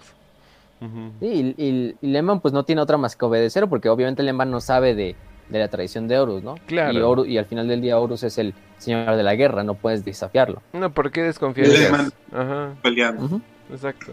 Y además pues Lehman es súper leal, entonces es no hay forma de que niegue esas, esas órdenes.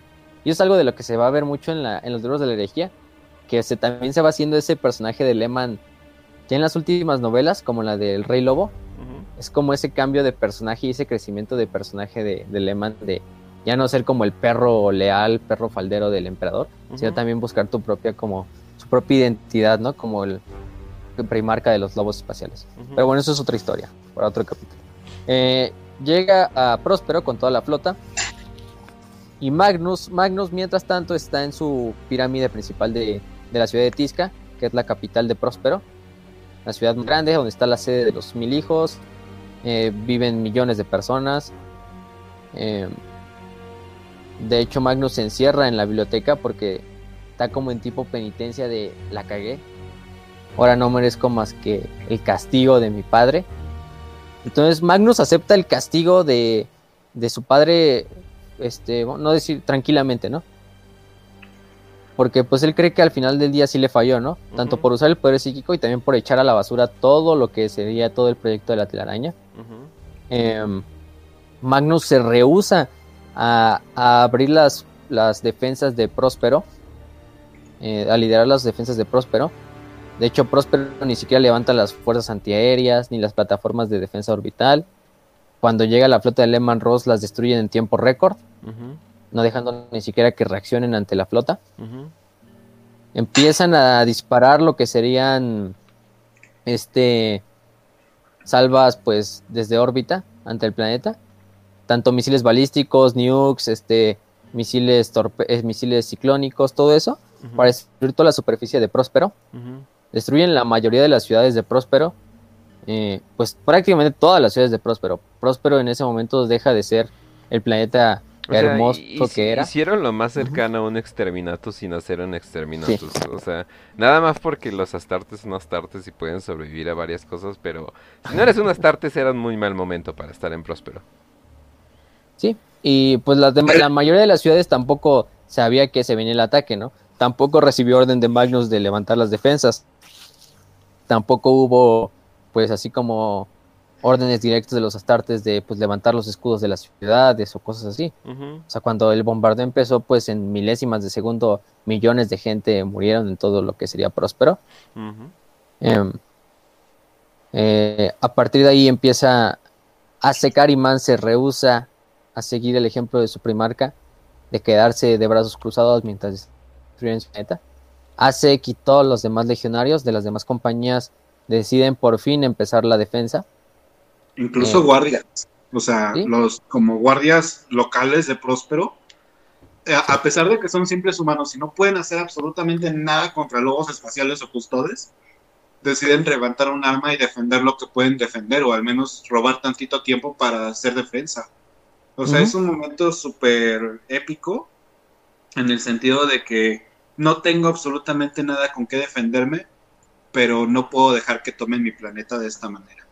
Sí, Y de hecho, a lo que se refiere este RAS es que hay un regimiento de la Guardia Imperial, bueno, de en esa época del, del Ejército Imperial, se llamaba la Próspero Spire Guard, que era como la guardia de, de las pirámides de Próspero, de la ciudad de Tisca.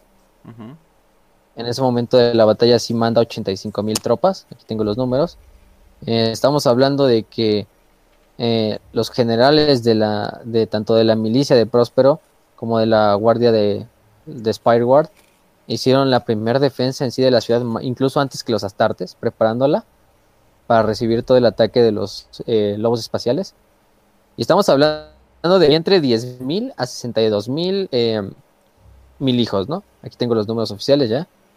Eh, en total podríamos decir que son entre 62.000 astartes, 85.000 tropas de, entrenadas del ejército imperial de Próspero, unos cuantos millones de mujeres y hombres poco entrenados de las milicias de Próspero. Eh, también un titán abandonado llamado el Carnis Vertex, que era un titán que tenían como monumento los del culto del Pirae, de la Legión, que luego van a utilizar en la batalla.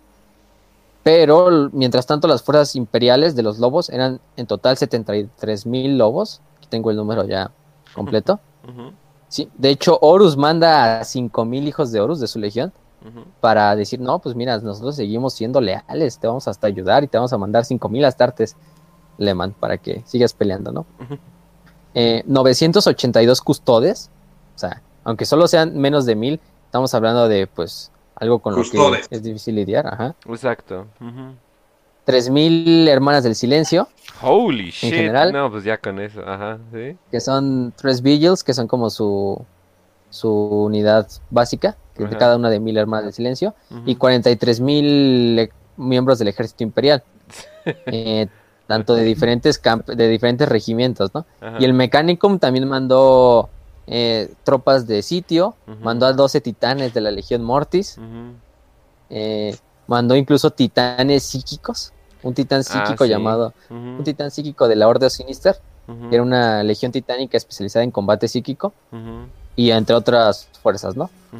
Eh, entonces estamos hablando de que los mil hijos pues la tenían jodida, ¿no? O sea, No el iban- sí, o sea, no creo que hubiera una manera, o sea, ni aunque se hubieran entregado el caos y recibido los poderes del caos iban a poder hacer algo. Ya con las 3000, eh, no sabía que eran tantas hermanas del silencio. Esas madres están hechas para casi casi son los Sí. anti-mil hijos, entonces como que no más, sí, está cabrón, o sea, no no sabía que eran De hecho, el lord de la batalla, Ujú, había hermanas del silencio que se iban solitas por donde ellas quisieran y cualquier mini hijo que se le ocurriera enfrentarse le explotaba la cabeza o se Sí. deformaba completamente. O les daba un tipo de backlash psí- psíquico, así como de. O sea, solo la presencia de la hermana del silencio hacía que los. Incluso a los propios eh, psíquicos de los mil hijos se les tumecieran las manos, se vomitaran, eh, casi casi se. Les doliera la cabeza, casi. O sea, obviamente no se van a morir porque son astartes, pero por ejemplo, una persona normal, un ciudadano normal, pero. Pues sí. Un psíquico normal, y pues sí. sí que hubiera muerto. varios, pues son imposibles de encontrar para ellos. O sea que tal vez querían hacer una otra legión, eh, bueno, otro capítulo completamente borrado de, de la historia porque pues, con tanta fuerza sí eras capaz de borrar de la historia eso, ¿eh? Jesus, no, no sabía que había sido tan cruel ese- esa onda. Ok. Y luego Magnus. no Eh, bueno. Ajá, y no hizo nada, o sea. Incluso Asek tiene un, un cierto como problema ahí, discute con Magnus. Ya toma el control completo de la ciudad de Tisca, que es la única ciudad que queda, por culto Raptora, que hablamos que son telequinéticos o están especializados en telequinesis, hicieron un escudo alrededor de toda la ciudad de Tisca, un escudo con solo su poder de voluntad y su poder psíquico, que alcanzó a detener la mayoría de los proyectiles que fueron hacia la ciudad, digamos la totalidad. Entonces Tisca quedó intacta ante el bombardeo, pero pues era lo único que quedaba en el planeta prácticamente. Entonces solo había un punto donde todas las fuerzas imperiales podían atacar, y era Tisca, donde se iba a decidir la última destino de los mil hijos. Entonces, a partir de ahí ya todos los... em, eh, Lehman Ross comanda a todas las fuerzas de, la, de desembarco a que lleguen al planeta. En cuanto a cápsulas, llegan miles de Stormbirds. De hecho, se ve, se menciona en los libros que incluso la gente de Próspero se quedaba viendo el cielo y pensaban que era la ceniza que caía pues de otras ciudades quemadas, pero en realidad eran todas las cápsulas astartes de los lobos espaciales, ¿no? Que caían desde órbita hacia, hacia la ciudad cuando llegan los, los, los, los lobos espaciales es totalmente una carnicería. Llegan a lo que sería el perímetro de la ciudad. eh, todos comandados por Lehman Ross, que va aullando ahí literalmente en el campo de batalla, corriendo como si fuera la bestia, así, no sé, de la película esta de. de. de Fragmentado, por ejemplo. Imagínenselo así, pero es un güey de dos de 2.30, de 2.90 con una armadura casi del tamaño de un tanque, entonces pueden dar una idea. Sí. y que aúlla. Y de la O sea, velocidad de un, una camioneta a toda velocidad directamente contra ti. Una película más, más entretenida, ¿eh? Y también había algo ahí, un problema con, con la ciudad de Tisca, es que tenían tanta arrogancia también los propios mil hijos de que esa ciudad nunca iba a ser sitiada, que no le pusieron defensas antiaéreas. Entonces los, los lobos espaciales tuvieron totalmente, pues, el lugar para aterrizar sus naves, para aterrizar los Stormbirds, los Thunderhawks, eh, sin problema que los derribaran, ¿no? Ya fue finalmente que las milicias de la ciudad hicieron una todo un tipo de, de defensa perimetral en el cual sí fueron derribando algunas de las naves de los lobos espaciales, pero simplemente las milicias y los y los guardias de las Spires no pueden hacer mucho, simplemente era para retrasar lo poco que quedara de los lobos espaciales, ¿no? Para retrasar un poco y que los mil hijos ya se reorganizaran como la verdadera defensa. Eh, también aterrizaron Predators, Land Raiders, Vindicators, de todos los estos lobos espaciales que son tipos de tanques de asedio. Eh, empezaron a destruir los principales eh, puntos importantes de la ciudad, lo que sería la Acrópolis Magna, donde incluso destruyeron una de las estatuas de Magnus. Las, muchas de las pirámides de la ciudad fueron destruidas o quemadas. Mientras tanto, los, los custodios hacían, hacían patrullas con sus este, motos con sus motos speeders alrededor de la ciudad, encontrando a cualquier que haciendo ataques quirúrgicos. Eh, finalmente ya los primeros, las primeras batallas entre los mil hijos y los, y los lobos espaciales empiezan a llegar, cuando ya cada capitán de, la, de sus compañías empiezan a tener eh, organización, protegen principalmente lo que es el puerto, las pirámides y también lo que sería el perímetro donde está como el, ataque frontal de los de los lobos espaciales, ¿no? Eh, Ariman, de hecho, lidera a los carabajos ocultos, que son los termi- exterminadores, contra los lobos espaciales. Incluso tiene un momento antes de dudar, así cuando están justo cargando. Eh, en ese momento es los lobos espaciales aprovechan y matan a varios exterminadores. Pero ya finalmente este Ariman dispara y mata a su primer lobo espacial de un disparo a la cabeza y dice, pues desde aquí ya no hay vuelta atrás, ¿no? O sea, ya, mi primer baja de un lobo espacial, de un Marine, de otras Astartes. Ujú. Aquí se acaba todo lo que significaba entre nuestras legiones. Así quedaba algo de amistad, ¿no? O algo de fraternidad. Sí, ya, ya iba a ser muy difícil eh, volver o a, lo que era, pero pues bueno. Eh, también, y también ya los, los carabajos ocultos, que también le dicen los Sekhmet, es otro nombre que los pone en contra. Empiezan a hacer una devastación completa en, en una parte del flanco de los lobos espaciales. Eh, la batalla está llevando a cabo en toda la ciudad. Obviamente el libro no te la escribe a su totalidad, porque obviamente no se puede tampoco. Eh, pero lo que hacen es una estrategia de contraataque los mil hijos, es empezar a usar los poderes psíquicos para destruir a las fuerzas principales de los lobos espaciales que van cargando. También el, el capitán Kalopkis, que era el capitán de la sexta compañía y líder del culto Pirae, despierta al titán Canis Vertex, que es un titán clase Warlord, y lo empieza a controlar con su propia mente. Porque ya dijimos que los Pirae, aparte de manejar fuego y todo eso, también podían controlar máquinas. Sí. Entonces maneja al titán Canis Vertex por sí solo.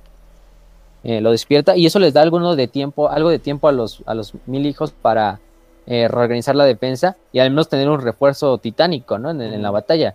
Mientras tanto, los, los lobos espaciales pues tienen 12 titanes de la Legión Mortis a- de refuerzo. Em, el capitán Kalov quizás este despierta al titán, empiezan a destruir estas partes de los flancos de los lobos espaciales, pero eh, todo se empieza a, a ir a la basura cuando de repente escuchan que hay un, un aullido, ¿no? Un aullido que clama por toda la batalla y es este Lehman Ross que va cargando con todos sus veteranos, sus Ujú. exterminadores veteranos de la Legión, que tienen un nombre que no recuerdo muy bien. Pero va cargando al frente de la batalla. ¿Cómo? O sea, Guardia del Lobo, creo que es. Ah, a lo sí, mejor cierto. me estoy equivocando, pero creo que sí se llama Creo que sí es esa. Ajá. Ok. Wellsguard o algo así. Ah, en inglés. Em, empezaron también los, los, los lobos espaciales a dirigir ataques es- este, aéreos contra el titán Canis Vertex. No les hacían nada prácticamente. Ujú. Eh, también los mil hijos empiezan a despegar algunas de sus naves a pelear en combate aéreo contra los contra las fuerzas de los lobos espaciales y del ejército imperial. Eh, mientras tanto, em, por otra parte, los custodios siguen peleando contra los mil hijos, haciendo ataques super quirúrgicos, super exactos, así matando cientos de miles de, digo, cientos de mil hijos, eh, perdiendo a pocos. Eh, ahí es cuando Fossis Carr, que es capitán de la eh, segunda compañía, si no mal recuerdo, y Hatormat, que era capitán de la cuarta o tercera, eh, empiezan a ver que los, los, al final del día los custodios tampoco son inmortales, ¿no? Son igual de vulnerables al ataque psíquico como cualquier otro Astartes. Eh, Posis y Hathor empiezan a defender lo que sería el oeste de la ciudad, empiezan a pelear contra los, contra los custodios, se dan cuenta de que también mueren fácilmente como lo haría otro Astartes. Eh, les da eso incluso les da un tipo como de, de pues les sube la moral de cierta manera porque pues obviamente ver un custodio peleando en el campo de batalla debe ser algo atemorizante incluso para unas tartes Sí.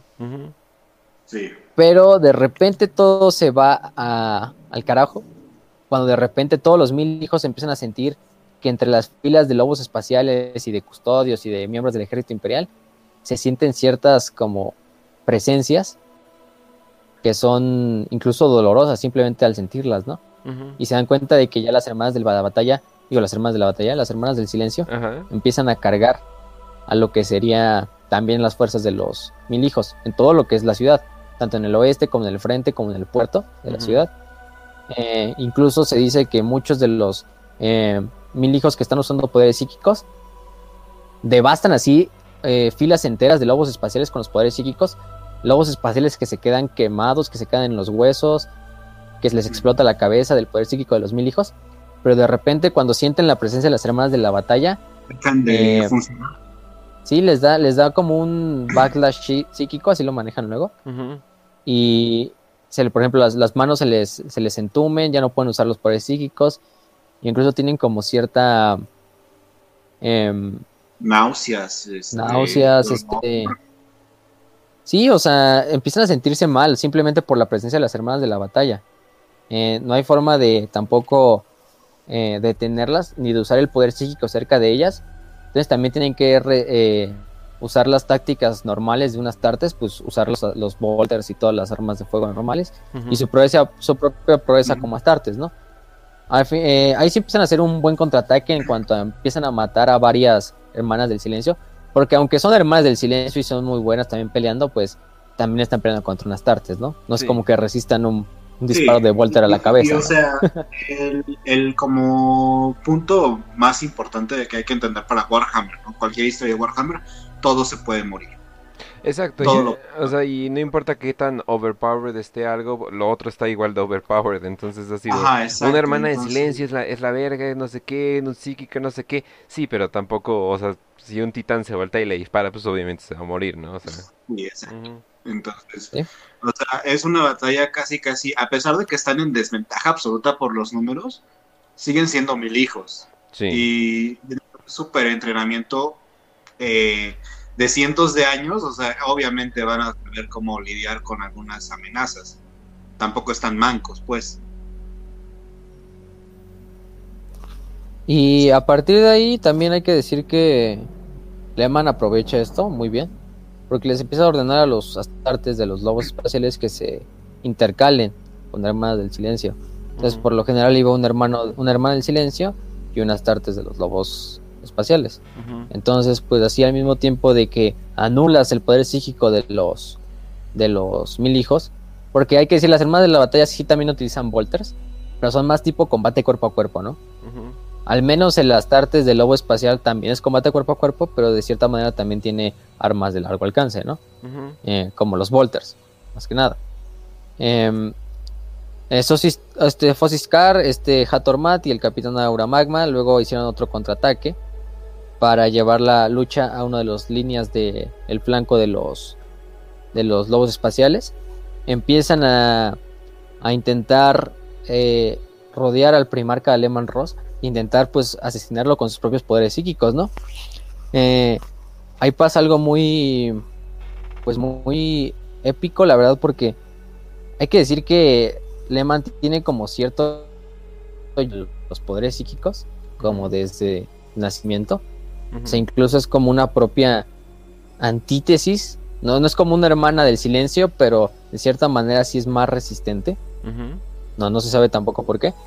Pero, por ejemplo, se ve cuando este Aura Magma, que es el capitán de la eh, octava compañía, eh, intenta pelear contra Ross y le avienta literalmente todo su poder psíquico en forma de fuego eh, disforme. Y a Lehman Ross no le pasa nada, o sea, es como si nada más hubiera. Se le hubieran quemado los bigotes, literal. O sea, eh, ve como Aura Magma intenta eh, destruirlo con esto y los fuegos engul- este, pues se comen prácticamente a Lehman, pero él Sí. sale así en instantes de la bola de fuego. De que a cualquier otro Astartes lo hubiera matado al instante. Exacto. Un- y fue es tanto el, incluso el, el poder que, que desató ese poder de Aura Magma, que vamos a decir que su... mm, ¿Cómo, cómo lo decimos? Quedó débil. Los, los mil hijos tenían cierta. tenían algo que no tenían otras legiones. Que eran unas cosas que se llamaban tutelares. Los Mm, tutelares eran una cierta como. Vamos a decirlo así. Son demonios. Son demonios que un psíquico de los mil hijos tenía como ayudante. Que él creía que era su ayudante. Sabían que eran entidades disformes. Pero de hecho nada más las podían ver otros psíquicos. Y a ellos se les presentaban, no sé, mm, si, por ejemplo, se nos dice que, por ejemplo, la, el tutelar de Ariman era como una bola de ojos y rayos que giraba sobre sí misma. Muy parecida a los ángeles bíblicos. Eso suena a un demonio. Sí. O sea, bajo, ejemplo, to- la de... o sea, bajo todos los sentidos es un demonio, pero pues también, o sea, no, no, no soy tan pu- no soy, bueno, yo en persona no soy tan puritano. Si lo utilizas para cierto propósito, pues bueno, ¿no? O sea, sí lo puedes tener, ¿no? O sea, si lo vas a tener de, de un servo básicamente ahí sir- sirviéndote para andar cosas, ah, pues bueno, ¿no? O sea, no lo estás haciendo que se coman niños en la noche, o sea, no, o sea, pues tranquilos. Ajá. Y tenían esos tutelares, por ejemplo, el de Hathor Mat se veía como una isla dorada. Eh, con muchos ojos también. O sea, quién sabe por qué. Pero esos eran entidades que ellos habían creado en la disformidad. Y pues decían, no, pues ellos me sirven a mí, ¿no? Eh, obviamente los tutelares pues no hacían nada de esto, son demonios al final de cuentas, solo responden a su dios, patrón, y ellos mismos. Pero durante la Gran Cruzada pues sí se hacían parecer como de que son, su- que, que es como su amo, ¿no? El, el psíquico de los mil hijos. Em, pero durante la batalla de Próspero se ve todo el, la verdadera naturaleza de estos tutelares. Y de, de hecho Aura Magma es uno de los primeros en ver esto. Porque los demonios, bueno, sus tutelares empiezan a canalizar poder psíquico para él.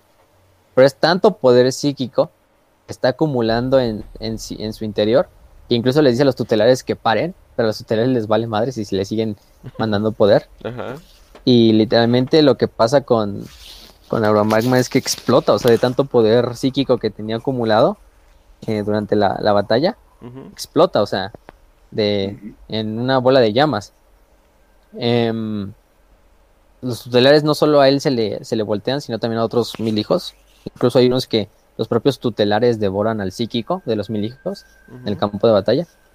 Porque pues el error de los mil hijos fue creer que esas entidades pues solo le servían a ellos, ¿no? Obviamente no era así. Em, eh, finalmente este todo el todo se empieza a ir a la a, a la, a la mierda cuando este Foskar Ujú. intenta seguir peleando contra Lehman pero se da cuenta de empieza a matar un buen de astartes de los lobos espaciales y, y custodios y todo eh, para llegar hacia, hacia Ross y se encuentra con que en el campo de batalla está Constantin Baldor que es el es el guardaespaldas personal del emperador o sea, es el líder de los custodios el custodio, el capitán general de los custodios, o sea, no es alguien, podemos decir que incluso casi al nivel de un primarca, o sea, Constantin Baldor es palabras mayores. Sí. Sí. Oh, sí. Baldor le dice monstruo, o sea, le dice monstruo a Fosis y Fosis se da cuenta de que está usando tanto el poder psíquico que en ese momento le había dado el cambio de la carne sin que él lo sintiera, ¿no? Sin que él se diera cuenta. Cuando se ve a su cuerpo se ve totalmente deforme por los poderes de la disformidad y le pide, se arrodilla ante Constantin y le dice, mátame, ¿no? O sea, ya, mejor quítame de esta, de esta pena, ¿no? Y, y pues Fosis muere durante la batalla ya asesinado por Constantin Baldor, se dejó asesinar. Eh, por ejemplo, Kalofkis, que digamos que decimos que estaba controlando el titán. Finalmente el titán eh, es destruido por la explosión causada por la muerte de, de otro capitán, del capitán Feltoron, haciendo que el titán explotara y también murió la... eh, incluso al explotar el titán destruyó el alma de Kalofkis, entonces pues todo, todo estaba fallando para los mil hijos, ¿no? Solo Hathor Mat Y en Magnus. ese momento. Y Magnus, Y Magnus- seguía en su, encerrado en su pirámide. Claro. Lo mejor que pudo hacer. Sí, Hathor, Hathor Mat y lo que sería Ariman son los pocos que sobreviven, igual Amon, De los capitanes principales. Empiezan a retroceder hacia lo que sería el centro de la ciudad, hacia la pirámide principal. Ujú. Que no recuerdo cómo se llama. ¿Tú tienes el dato este, Raz? Era la pirámide ¿Cuál? de. La, La pirámide, pirámide- de Fotep. Sí, esa, la pirámide de Fotep. Oye, Eh, ¿Ustedes creen que hubiera sido algo diferente si Magnus hubiera, pues, sali- hubiera salido, se hubiera puesto Y- enfrente y se hubiera arrodillado? Bueno, no exactamente, pero al menos si hubiera dado una pelea. Incluso hasta, sí. hasta la poder. No, no es que ganarla así hubiera estado muy difícil, pero. Sí, o sea, Pero incluso aunque hubiera, así, aunque hubiera luchado desde un principio estaba muy difícil. Ujú. Sí, o, o sea, había 12 titanes, ¿no? En tu contra, pero dices, güey, mínimo escúpeles, ¿no? O sea, cabrón. Sí, pero se supone que estaba como en un... Se supone que todavía seguía afectado por su viaje astral y que quién sabe qué, ¿no? Pero, pero pues bueno, vamos, vamos a creerle, pues, o sea, ya la cagó una vez, pues ¿por qué no cagarla todo el camino, no? Ya. Y de hecho, en medio de la batalla pasa algo muy interesante con Ariman. Eh, si recordan, hablamos de, de este eh, sacerdote la- de las runas que era amigo, entre comillas, de Ariman, de Otter with Mike. En una parte entra en combate sus fuerzas comandadas por él y por las de Ariman. Y Ariman lo que hace es este. em, ¿Cómo se dice? Eh, le muestra, se conectan psíquicamente y le muestra todo la- lo que sería la tradición de Horus, porque pues Ujú. también tiene... Sí, o sea, los poderes... Y en vez de... Ajá, o Ajá. sea, los poderes psíquicos también conllevan po- poderes de... eh, ah, ¿cómo se llama cuando, cuando puedes ver el futuro? Pre, premoniciones, eh, etcétera, etcétera. Exacto. Usualmente o sea, son muy raras y usualmente no son fáciles de comprender, ¿no? O sea, obviamente si estás viviendo en un universo así, pues quién sabe, ¿no? O no sé, tal vez tienes premoniciones de que, ah, no más, se me va a olvidar esto en tal lugar, ¿no? Y, o sea, y son cosas como que muy me, pero usualmente para las cosas importantes, pues no viene el mensaje directo, ¿no? No es como si pudieras Sí, saber... se te aparece un lobo y tienes que interpretarlo como, ah, entonces tengo que ir al examen a las 4, porque si yo voy a las 5, voy a llegar. Entonces, es algo así. Eh, eh, das de cuenta, ajá. Y lo que va a pasar es que se conectan psíquicamente y le muestra toda la traición de Horus. Pero ahí se le cagó a Ariman, porque en vez de dejar vivo a, a Oter, eh, quizá Oter incluso podría haberle dicho a sus demás legionarios y al propio Leman de lo que había visto, y por medio del poder psíquico también mostrárselos. Pero en vez de eso, eh, también por la venganza de que Oter fue de los que habló contra él en el concilio de Nicea, lo que hace este Ariman es dejar su alma en el viaje a cuerpo y el alma de Oter es literalmente consumida por entidades de la disformidad. Entonces sí es una un destino creo que incluso peor que la muerte, lo Sí. que le hizo le hizo Oter. Sí. Entonces a partir de ahí todo se empieza a ir a la, a la, a la, mierda. Em, solo de los pocos que sobrevivieron fueron Ariman, Sobek, Hathor. Eh, hasta ahí es cuando ya finalmente podemos decir que quedaban entre 1200 y 1500 Marines de los mil hijos. O sea, solo 1200 a 1500. Eh, es cuando finalmente Magnus eh, se da cuenta de lo, de lo que le está haciendo a sus hijos, ¿no? De no, no, no salir por ellos, de cómo está la gente, eh, incluso están, estaban haciendo que toda la gente se escondiera en la pirámide de Fotep para cubrirse. Aparte, los, los lobos espaciales liberan a los Wolfen. Entonces, todavía para rematar a los mil hijos, los Wolfen empiezan a hacer estragos en todas sus líneas defensivas. Oh, sí. Eh, finalmente, Magnus decide salir del templo. Cuando Ma- Leman ya se está acercando hacia la pirámide de Fotep y toda la gente se expande el aullido del rey lobo a lo, a lo lejos y a todos lo- los, estos mil hijos que están retrocediendo.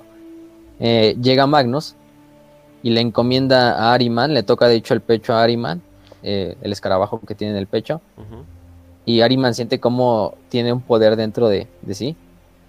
Y le dice que vaya dentro de la pirámide y que busque un libro, ¿no? Busca un libro mientras él va a hacer lo que no hizo, ¿no? Y a defender a, a su propia legión y a sus propios hijos. Y es una escena muy épica e incluso así como Emotivo. o sea, emotiva porque ya finalmente Magnus ya dice, pues qué nos queda, ¿no? Simplemente lo único que me podría quedar es aquí morir junto a mis hijos. Eh, en esta última batalla le fallé al emperador, pero no le voy a fallar a, a- a los mil hijos, a mis mil hijos. O sea, que es la... Y de hecho es hasta como... Es la elección más difícil, o sea, que puedes hacer, o sea, porque, ok, o nos exterminan completamente y por una injusticia y por un pinche traidor, o sea, porque él sí sabía de, o sea, de la orden eh, de- engañosa que, que, Horus, que, que Horus le dio a, a Ferrus, o sea, pero, Espera. Sí, perdón, Leman. La- hay una- está muerto, lamentablemente. Sí, sí, sí, pero, a- o sea, aparte de todo eso, o sea, es, o sea, es la elección donde pierdes o pierdes, y yo creo que cuando estaba eh, resguardado, yo creo que ya sabía, o sea, cuando salió, ya sabía todo lo que iba a hacer, ya sabía todo lo que iba a, co- a conllevar, y dijo, pues ni modo, o sea, nos vamos a resguardar con las únicas, con las únicas entidades que nos pueden dar resguardo, que ahorita vamos a hablar de ello. Sí. Y empiezan a, empieza ya Magnus a liderar a todas las tropas, a los 1500 eh, mil hijos que quedan. eh, empieza a aventar poderes psíquicos, literalmente destruye miles, y lo estoy exagerando, miles de astartes de los lobos espaciales. Con solo, incluso hay astartes que simplemente al ver a Magnus les explota la cabeza. De, al ver el ojo de Magnus donde se asoma la disformidad, pues quedan o locos o literalmente se mueren en el campo de batalla. Les explota la cabeza.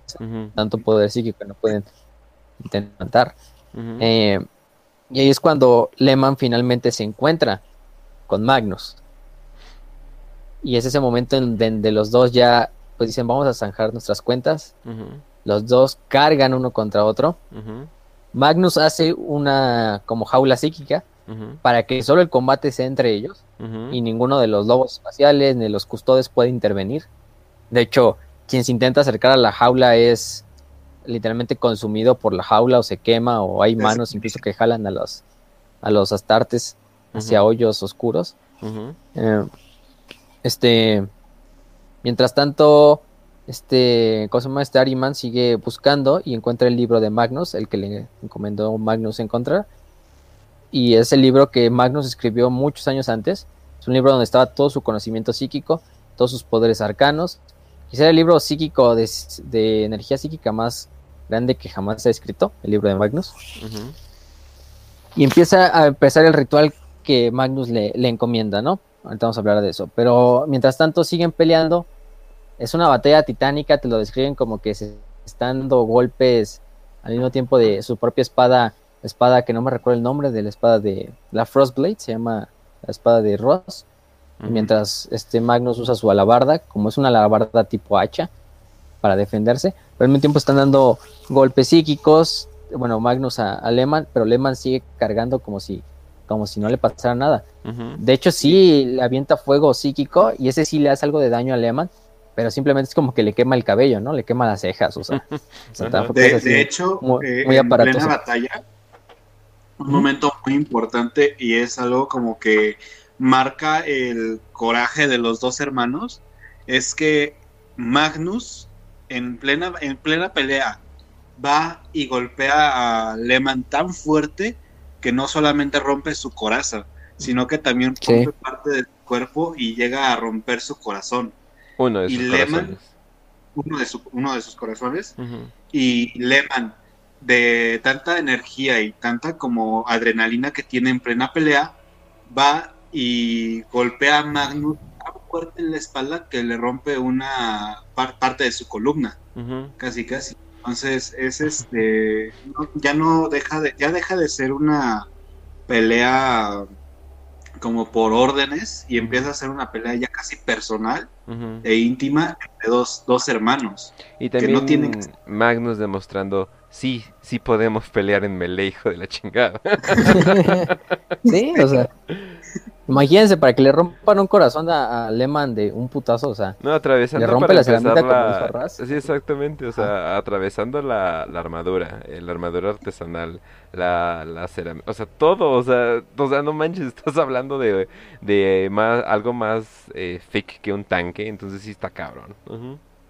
Pero sí, Ro- Ross de hecho en ese momento le agarra el, brazo a, a- a Magnus y se lo rompe, o sea, como si fuera una ramita. O sea, se dice que nada más así con poco esfuerzo se lo rompe. ujú, Le rompe todo ese brazo, se lo deja inutilizado a Magnus. ujú, Se siguen dando, incluso Magnus, em, este, ¿cómo se dice? Ya cuando está a punto de, de darle el golpe final a Lehman, porque sí hicieron una buena batalla. O sea, Lehman también le dio, el Magnus salió de ahí eh, vivito y coleando. También le, le alcanzó a, a eh, Lehman a destruir el otro ojo, el, el que le quedaba. Entonces Magnus estaba casi ciego. Y aparte Freck y Gary, que son los dos lobos de, de Lehman, estaban ahí mismo. Entonces en una parte les muerde las, las- los, bra- las- los pies a, a, a Magnus. Frecky le muerde un tobillo y Gary le muerde otro. Magnus alcanza y mata a uno de los... De lo- a- mata a Frecky, creo. Le, simplemente le da un golpe en la cabeza y le explota la cabeza al lobo, ujú, Y a Gary creo que también, no recuerdo cómo lo mata muy bien, pero igual lo, lo, lo, lo avienta. Y es cuando Lehman sí como que saca el No, pues, Kamehameha. su hermano, sí, porque Sí. sí, o sea, li- literalmente le mataron a sus hermanos. Entonces, mientras él sigue luchando, agarra, bueno, los, mientras tanto afuera de la jaula, los, los custodios y todos siguen intentando entrar. Pero de hecho, hasta la jaula se convierte en ácido. Entonces, los, los que estaban pasando en ese momento, la jaula se disuelven en ese momento. O sea, es algo muy, muy épico, la verdad, cuando Magnus. O sea, Magnus es multifull porque literalmente está peleando con, Ma- con, con Lehman, está manteniendo la jaula, está manteniendo, peleando contra los lobos, haciendo que no puedan entrar a la jaula. Dándole poder a sus, a sus hijos, o sea, no, hombre, él está en el multitasking, nada más no da. Ajá. Por, por eso te digo, o sea, si Magnus hubiera entrado desde antes, a lo mejor hubiera habido más como, güey, mínimo escupes. Pero, sí, pero es que, es que sí, o sea, cuando dicen de que pues, se estaba rascando las bolas y todo eso, estaba lidiando con el hecho de que, no mames, es, e- es, traición, o sea, lo, que- o sea, lo que voy a hacer, o sea, la pelea es traición, pero o me exterminan o literalmente me vuelvo en algo que juré que, que nunca iba a ser, ¿no? De- Dejo de ser parte de, de todo esto, entonces pues es, es su, todo su cuestiones morales, ahora imagínate, también un nerd como ese, como Magnus, de que no, no, no, esto no puede estar pasando, esto no puede estar pasando, no, no, no, no, no, o sea, como que está lidiando con todo eso y pues, pues no, o sea, ahora sí que las tenía malas, de- o sea, de las dos maneras las tenía malas. Sí. Sí. Y a partir de ahí, ya para finalizar esta parte, Magnus intenta curarse su brazo y su ojo. Eh, pero en ese momento es cuando Lehman lo agarra, lo levanta completamente y le truena la, la- la espina, digo, la columna vertebral contra su rodilla. En ese momento es cuando Magnus se queda paralizado, totalmente derrotado por Lehman. Le rompe la columna, ya no se puede mover incluso Magnus. Eh, Magnus incluso ya está finalmente libre para que Ross le dé su último eh, el golpe de gracia con su espada, la Yalnar, se llama la espada de hecho. Eh, pero en ese momento Magnus usa a Ariman, se conecta telepáticamente con Ariman y lo usa como un conducto para hacer el último eh, parte del ritual que estaban llevando a cabo. Eh, con estas, palabras, Magnus y de repente todos los mil hijos instantáneamente se desvanecen del planeta, eh, se desvanecen de Próspero. Eh, la espada de Yalnar solo cae donde estaba el cadáver de. donde estaba el cuerpo de, de Magnus. Simplemente, pues ya es Ya simplemente casi polvo. cadáver, ya casi cadáver. ya casi Y de cadáver hecho. Ross. Ajá. Y de hecho, Ross queda. Escucha las últimas palabras de Magnus. Son unas palabras así como muy. eh, sí, o sea, buena take. Así de. Que eres una espada en las manos equivocadas, mi hermano. Has, has acabado con un cuello inocente. Bueno, has Ujú. cortado un cuello inocente. Y esto te va a traer. Esto te va a perseguir por siempre, ¿no? Eh, pues sí. Y pues sí, Ajá. los Sí. lobos espaciales ganaron.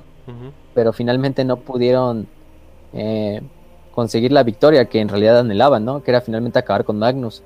Acabaron de con hecho, Pro- y- Ah, Ahí está Próspero, quémela, chíquense la biblioteca, no hay No, pedo. hay- ok, cero terra. Ajá. Eso. Y de hecho, Sí. o sea, al final es ya cuando Magnus se contacta con Sinch, ¿no? Sí, en esos es momentos cuando- también es cuando Sinch le, le ofrece el trato. Ah, bueno, porque, bueno, se teletransportaron a un lugar de la disformidad. No dicen qué lugar, pero se, transfor- se, se fueron a la disformidad, ¿no? Se, se transportaron a lo que se llama el planeta de los hechiceros, o sortarios también se llama, que es el planeta actual de la Legión de los Mil Hijos, que está dentro del Ojo del Terror, Ajá. de hecho.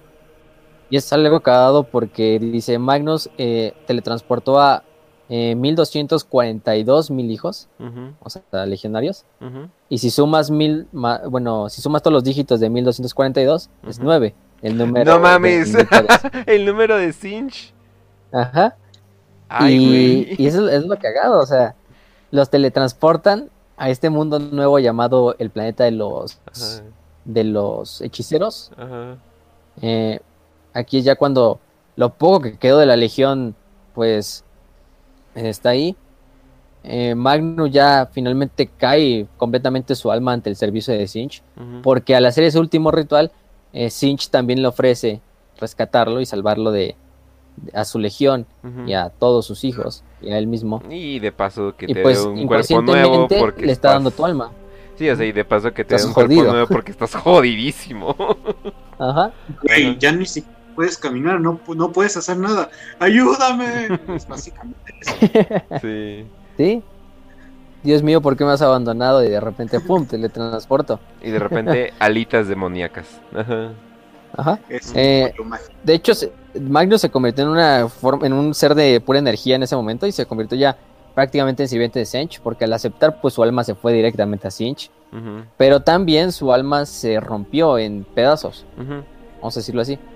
Estos fragmentos del alma de Magnus, que se llaman Shard of Magnus en inglés, se quedaron dispersos por ciertas partes de la galaxia, Ujú. o ciertas partes importantes de la historia de Magnus, que van a ser mucho más importantes en el futuro, tanto para el futuro de la propios mil hijos, como para el futuro incluso del imperio, de la Sí. Inquisición, de los caballeros grises, eh, de muchas cosas, ¿no? Y para J.K. Rowling también, porque eso se, le- se chingó esa idea completamente para su pinche serie de libros.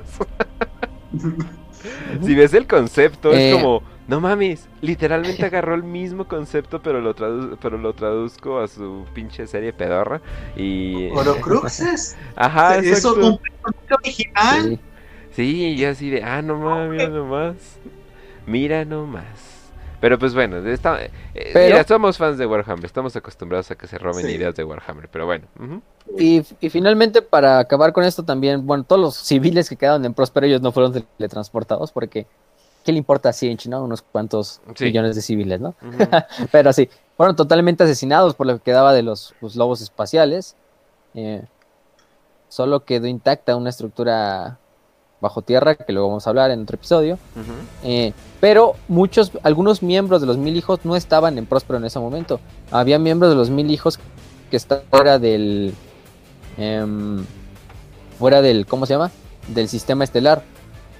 Eh, porque están en misiones o diplomáticas, o misiones de reconocimiento, o misiones de otro tipo, encomendadas por Magnus. Eh, y cuando regresaron finalmente a Próspero encontraron un mundo muerto, ¿no? O sea, de repente encontré el mundo de tu legión muerto y así Ujú. entre ellos Menes Calliston y este otro Marine que no recuerdo su nombre, pero va a ser en este Rebo el Arvida, que finalmente en el futuro se va a convertir en Janus, Ah. pero eso es otra, otro, otra parte de la historia, Sí, sí, vamos sí. a hablar en otro episodio. Sí, ya es muy, muy adelante inclusive. Ujú. Ajá. Sí. Y a partir de aquí, pues, este... mm, eh, casi los lobos espaciales, casi al salir de Próspero, son sitiados por la Legión Alfa y casi destruidos en la batalla de Alexis Nebula, pero eso, es otra que vamos a hablar. Cuando hablemos de, de la novela del Rey Lobo, si es que hablamos de ella, Sí, yo creo que sí. es una novela, la que le dije hace rato, pero es otro conflicto de la, de la herejía de Horus, casi casi igual, eh, un poco después de la esta cosa de la de la, de la caída de Próspero. Pero mientras tanto, en el, en el mundo de los hechiceros, en Sortarios, eh, hay un cónclave entre todos los de todos los que sobrevivieron de los mil hijos, los capitanes y los de alto rango. Y finalmente, pues ya deciden unirse a Horus, ¿no? Pues sí. De hecho, Ariman está presente en el cónclave traidor eh, después de Isban 5. Y Magnus también está presente en el cónclave, pero como en su forma psíquica. Porque está Mm. recuperando obviamente de sus heridas en, en el planeta de los, de los hechiceros. Y los mil hijos van a servir en la, en la herejía más que nada en segundo plano.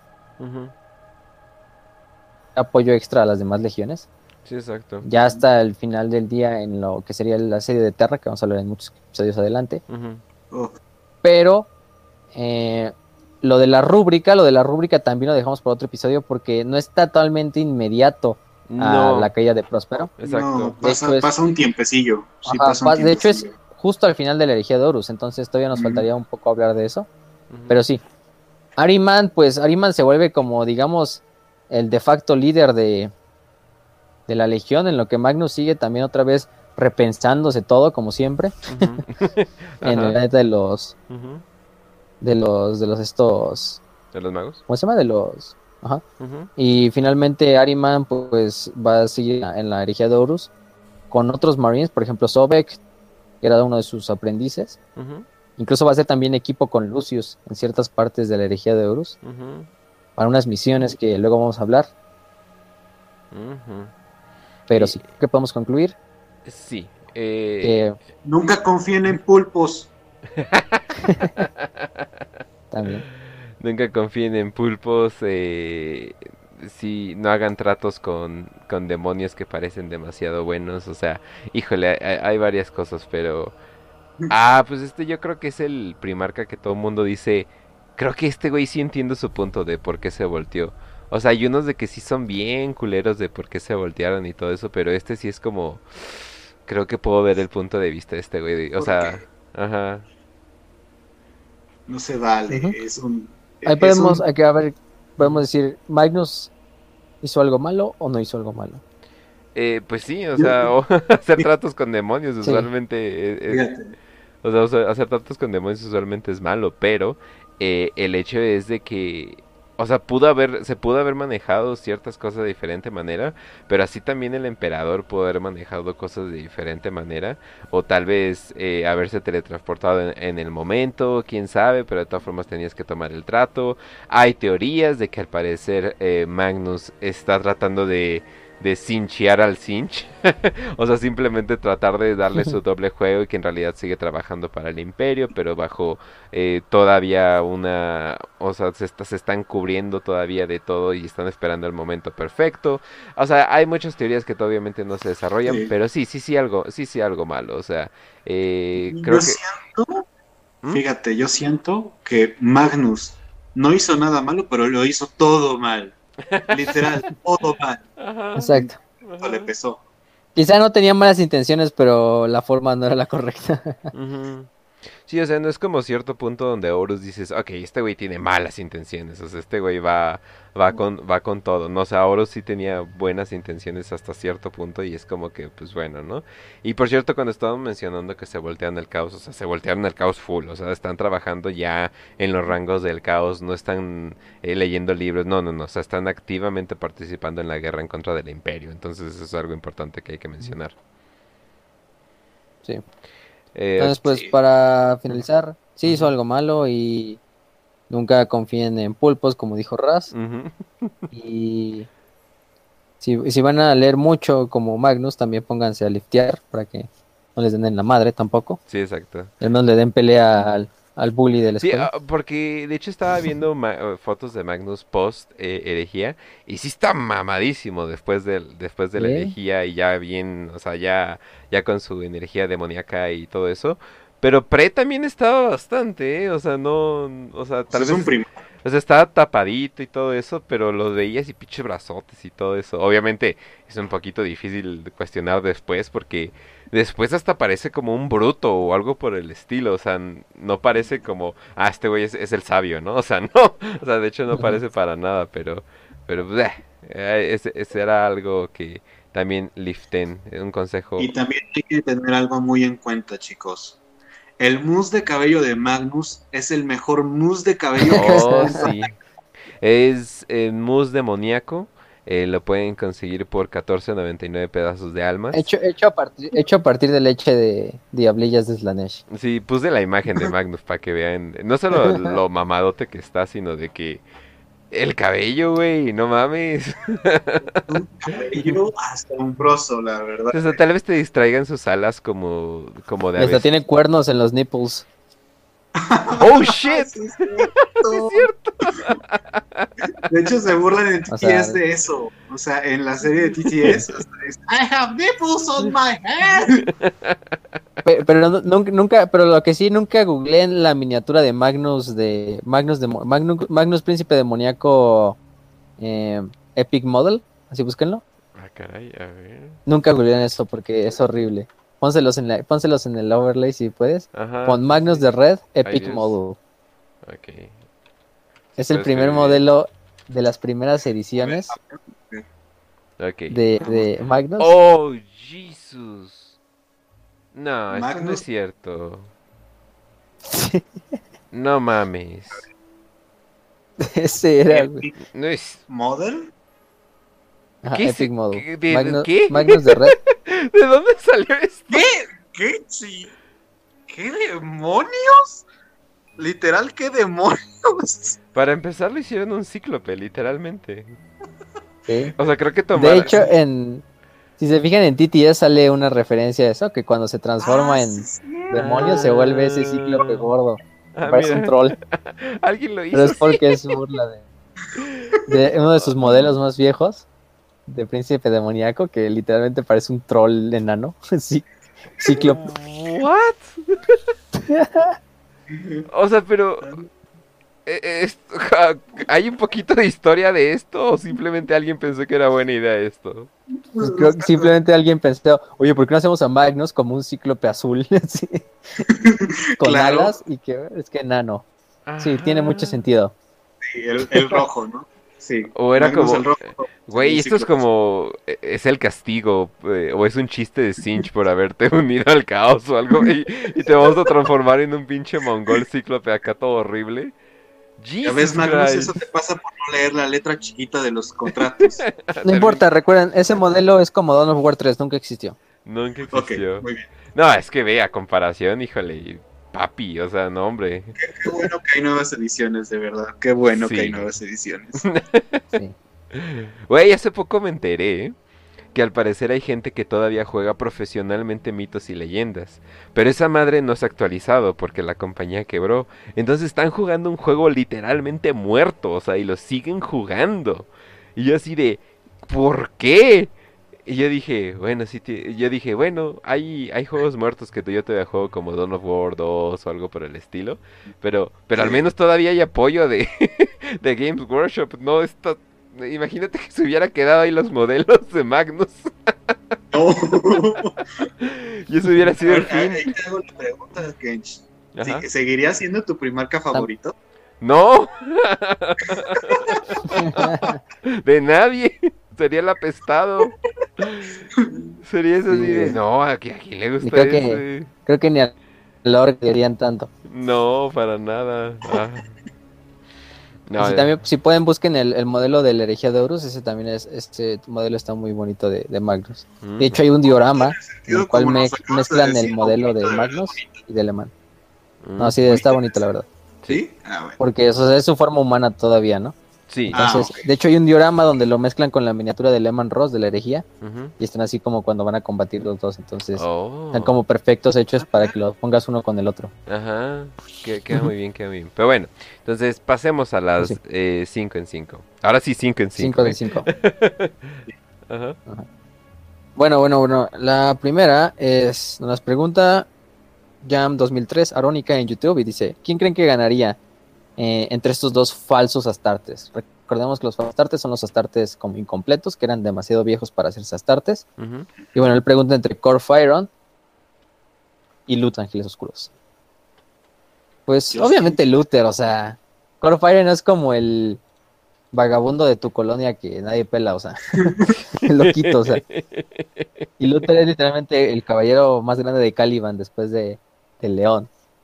Ah, aunque son claro, falsos de- astartes. No, sí, Luther. Definitivamente. Es que, mira, Corfairon estaba más eh, en un rezando, mientras que Luther estaba simplemente peleando contra aliens o, o cualquier cosa, ¿no? Contra senos. Entonces, yo siento que por experiencia, Luther. Y si hablamos ya de una pelea al estilo de 40k, Ujú. es muy posible que hubiera ganado Corfarion por alguna treta que, que haga. Así de, Bueno, también. güey, ajá. Ajá. Bueno, sí puedo decir que Core Firon le hizo pelea a Gilliman, siendo primarca, Sí. pero bueno. Ajá. Mm. Y eso que es un falso astarte, entonces tampoco hay que subestimarlo tanto. Oye, eso que- sí. oye, oye, oye, darle algo de Es crédito. cabrón, es cabrón. qué- qué buena pregunta. Ajá. Ajá. Bueno, la siguiente nos pregunta Rafael Cervantes Pineda y dice, ¿cuál sería su capítulo sucesor favorito? Y las razones de esto. A ver, Eh, tú, a ver, vas, Jorge. Ras. A ver. A ver, ¿cuál creen que sea? Ras. ¿Cuál creen que sea? Black Templars. Sí, obvio. Ah, no se vale. ¿Ibas a decir eso? sí. Es que, güey, son básicamente, es, es la parte más épica de, to- de todo Warhammer eh, en un solo capítulo, güey. Les valió pito completamente el Codex Astartes. Sí. O sea, hoy en día tienen como, o sea, en el 41 deben de tener como 8000 o 7000 Astartes repartidos por toda la... No han parado de pelear en ningún solo momento.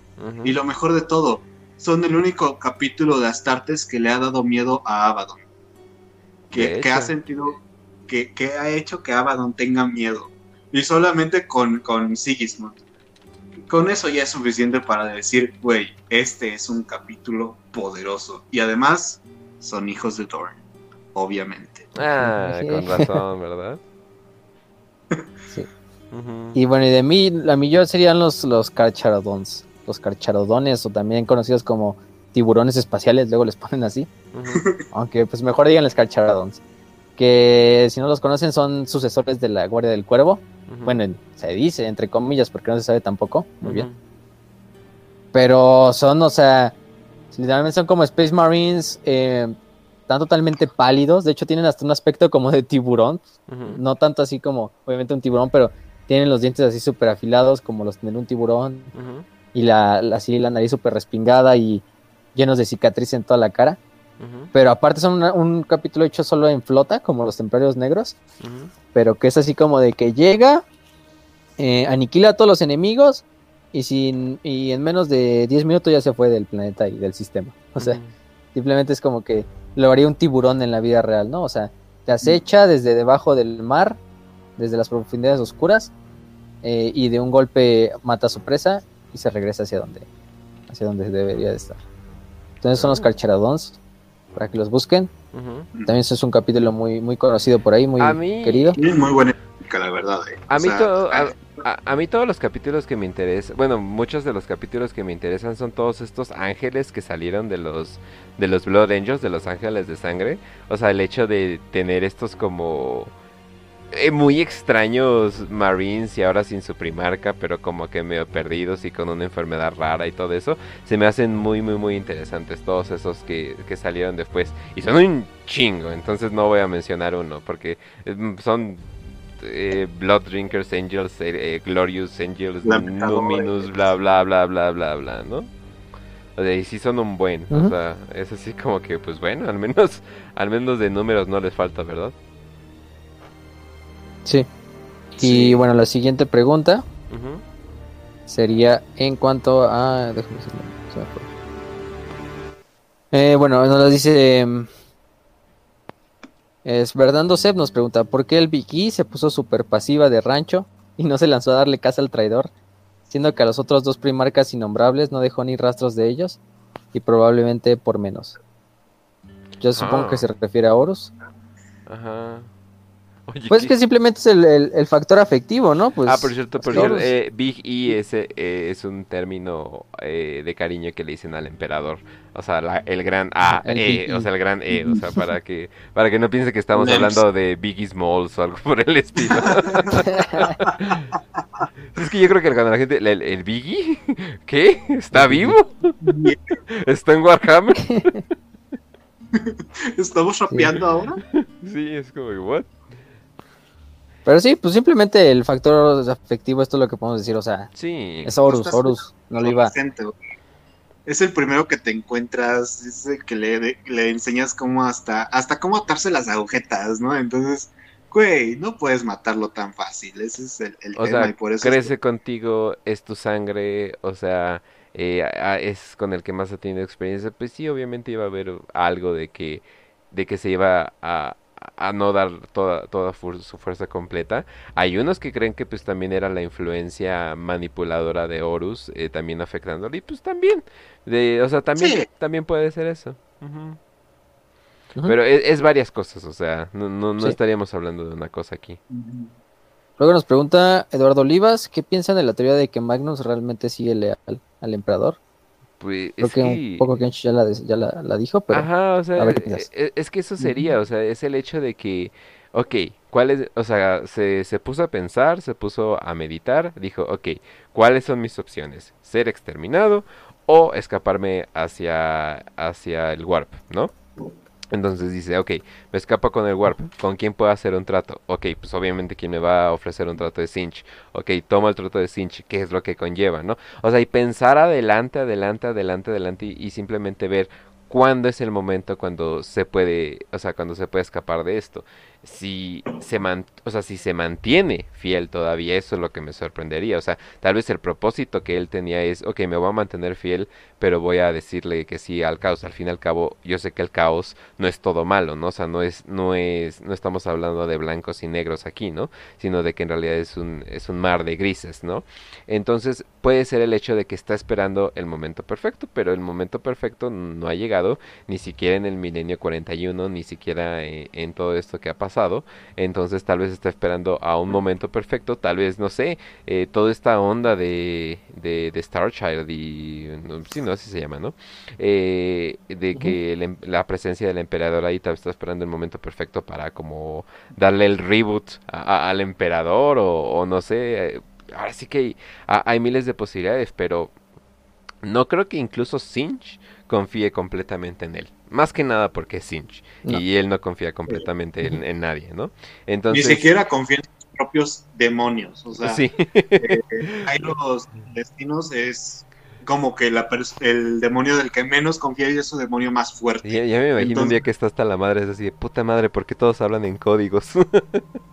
pero pues sí, o sea, entonces obviamente ni Magnus confía en Sinch, ni Sinch confía en Magnus, pero al final del día, ok, nos vamos a apoyar en la herejía, sabemos qué va a pasar después de, de la herejía, y eso es algo eh, que está eh, eh, documentado, entonces pues simplemente es el hecho de saber qué pasa después, ¿no?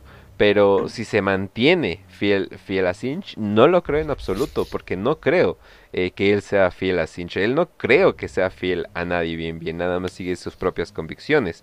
Por eso me agrada tanto Magnus, pero al mismo tiempo sí llega este momento de que soy la gran caca y pues sí, cabrón, la olemos todo, ¿no? O sea, entonces ese es el problema con, con Magnus, de que Es el Kanye West de los primarcas. Es un genio, pero sabe Hijo de tu madre, ya, ya no puedo parar de ver eso.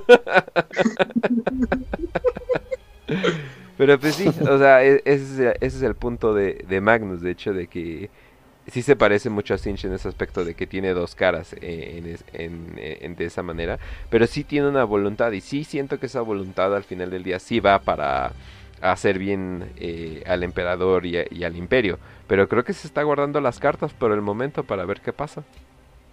Sí, todavía, todavía le queda bastante. La última que tuvimos de Magnus fue que peleó con Gil y pues ganó Gilliman, aunque casi asesinado por Magnus, pero, pero hay que esperar a que ver qué, qué sigue en la historia de, de- de Magnus el Rojo. Sí, exacto. Pero sí.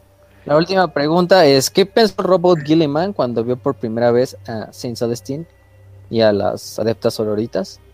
Ah. Yo creo que nos las pregunta Benjamin, Benjamín Ramos Quispe, un saludo. Eh, yo creo que se refiere a un pasaje en Plague Wars, que es la, una de las novelas recientes de, de la Cruzada Indomitus de Gilliman, de su renacimiento. Ah, ok. Y creo que es una como un con el propio imperio, de que pues él obviamente cuando vivió en el imperio era un imperio ateo, Ujú. Y despertar 10.000 años después de repente en el Ah. imperio más teocrático de la historia Sí. es como un putazo. Eh, un buen putazo.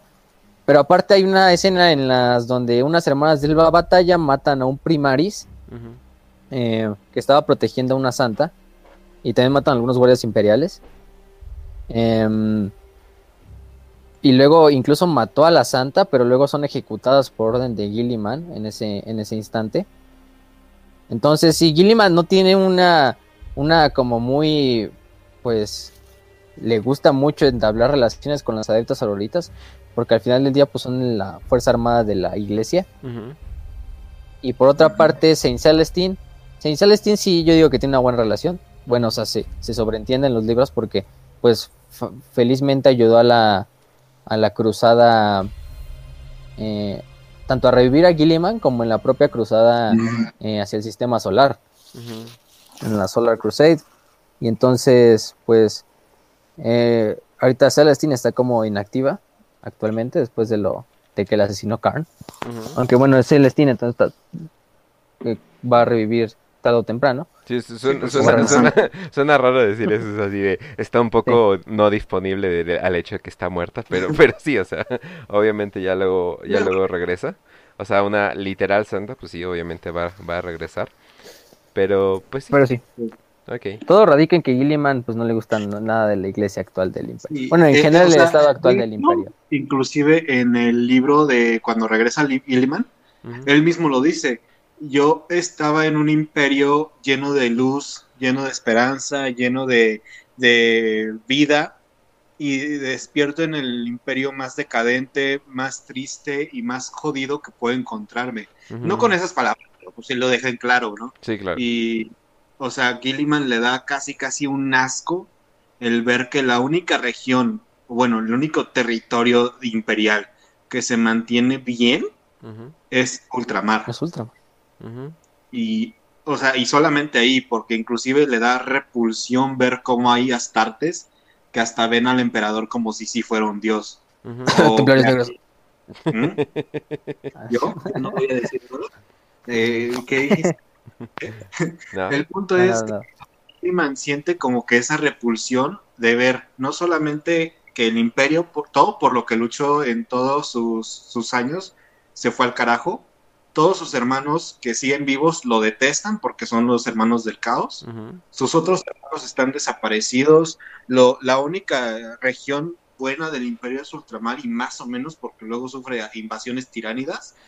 Entonces, ese, ese es el tema de Gilliman. Y, y esto es este un tema fuertísimo porque imagínate, todo lo que luchaste por toda tu vida se fue al carajo y ya ni siquiera lo puedes reconstruir porque está la Inquisición. Oye, aunque la- yo creo que la pregunta no era eh, ¿qué, qué pensó cuando vio a las hermanas de la batalla y, y todos estos. Yo creo, yo creo que lo primero, porque digo, es él, yo digo que lo primero que pensó es buenas tardes, pero Buenas tardes. buenas tardes. Sí, sí. No, no, no, yo creo que, yo creo que No tan buenas como las tardes Eldar.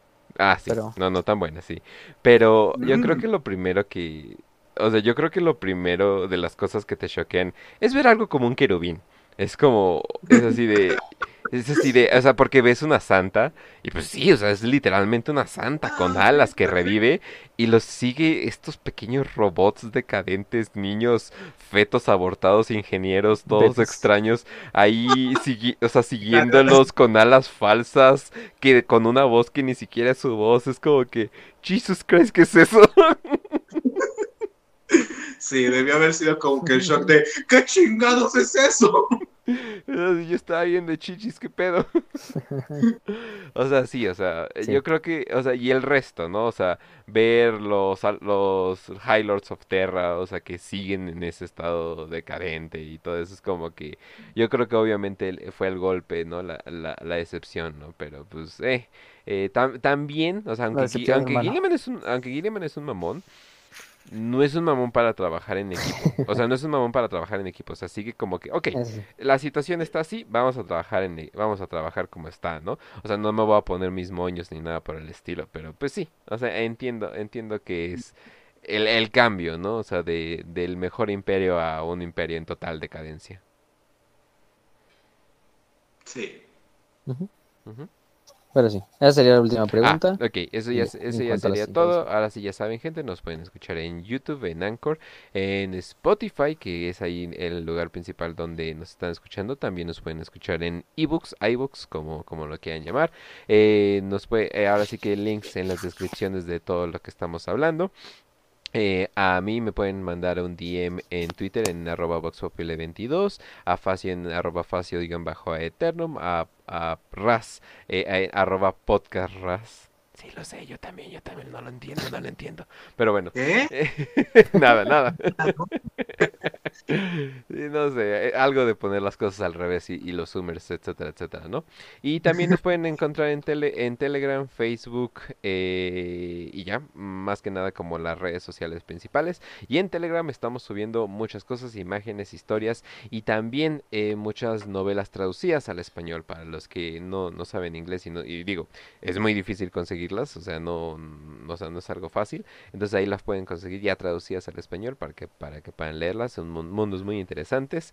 Y pues ya les hemos dicho mil veces cómo empezar en todo esto de la herejía o antes o todo eso, ¿no? Entonces, de todas formas hay miles de guías en el internet, no, no es tan difícil. Sí. Y... Eh, y además también, bueno, recomendaciones. ¿Tú, Raz, tienes una recomendación? A ver. Pues hay, hay un... Pues pueden ver el, el podcast de la biblioteca de Tisca, o sea, Ah, sí. está explicando muy bien, o sea, Exacto, representa muy bueno. que fue la batalla de, de Próspero. Entonces, si les interesa más para ahondar en ese tema, pueden checar el capítulo específicamente hecho para, para eso, para la batalla de Próspero. Y hay un capítulo para los, para los mil hijos. Los espaciales. Entonces, es- es- si quieren investigar más sobre el tema, ya y ahí ya pueden partir a, a lo que les interese. Y cualquier cosilla, pues pueden entrar al Telegram Estamos publicando contenido de vez en cuando y pues hay, hay buena información sobre todo lo que es el lore de, de Warhammer. Así es. Sí, de hecho está el post de la Legión 15, que es la de los mil Y ahí pueden encontrar todo lo que dijimos hoy, pero obviamente resumido y con imágenes. Sí, Pues todavía quieren, no más. sé, pasárselo a un amigo, pegarlo o algo así. Así es ahí. Y obviamente les, les recomiendo, yo por mi parte les recomiendo las dos novelas que hablan principalmente de esto, que sería Mil Hijos, eh, A Thousand Sons, que es de Graham McNeil, eh, y la de Prospero Burns, que es la de Dan Abnett. Y, o sea, literal son de las mejores novelas que pueden encontrar de la herejía de Horus. Si en realidad van a comprar en físico una novela, que pues obviamente hay gente que no la acomoda a leer en PDF, he visto algunos ahí que ya compraron sus novelas y no sabían que estaban en PDF en el canal, entonces pues se fue por ellos, pero otros que sí les guste leer por ahí. Em, la de la de Crema de Próspero y la de Los Mil Hijos ya están en el canal de Telegram y son, quizá, las dos novelas son súper buenas. Sí, Eh, la de Los. Mil Hijos te narran todo lo que hablamos, pero desde la perspectiva de los Mil Hijos. Y también te hablan mucho de sus antecedentes, de cosas mucho anteriores que por cuestiones de tiempo y obviamente eh, dinamismo no podemos explicar aquí porque tampoco Claro. sería un programa de seis horas. exacto. Pero Sí. eh, y la de los lo- y la de los lobos espaciales, que es la de Prospero Burns, es desde la perspectiva de ellos y del primarca de Lehman Ross. Entonces son como dos puntos muy, muy buenos para juntar las dos novelas. Y aparte son hechas, escritas por los dos, quizá mejores escritores de Warhammer 40.000, Ujú. Dan Abnett y Graham McNeil. Oh, Entonces sí. no los van a decepcionar esas dos novelas. Y son Sí. novelas, de hecho son de las más largas de la herejía, la de, la de los mil hijos como 560 páginas y la de Prospero Burns también como 400 más o menos. Pero sí, Esas son las que ah, les Sí, o recomiendo sea, aunque sean 500, 600, eh, se lee rápido. O sea, esa es la cosa. O sea, tienen. O sea, no, sí- y sí, ajá. O sea, tienen y son un- súper buenas. dinámico. Sí, es, exacto. Esa es la palabra que quería buscar. O sea, es muy dinámico la forma en que está escrito. Y, ta- y- y tampoco los van a aburrir porque, o sea, no son novelas que simplemente hablen linealmente de los eventos de la batalla, ¿no?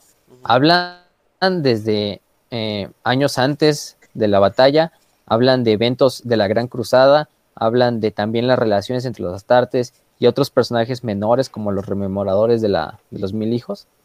Y pues son súper buenas, están súper bien escritas. Así es, así es. Pero bueno, gente, entonces ya saben dónde nos pueden encontrar. Y también estamos todos los lunes en vivo a las 7. ¿Cómo nos despedimos, Facio?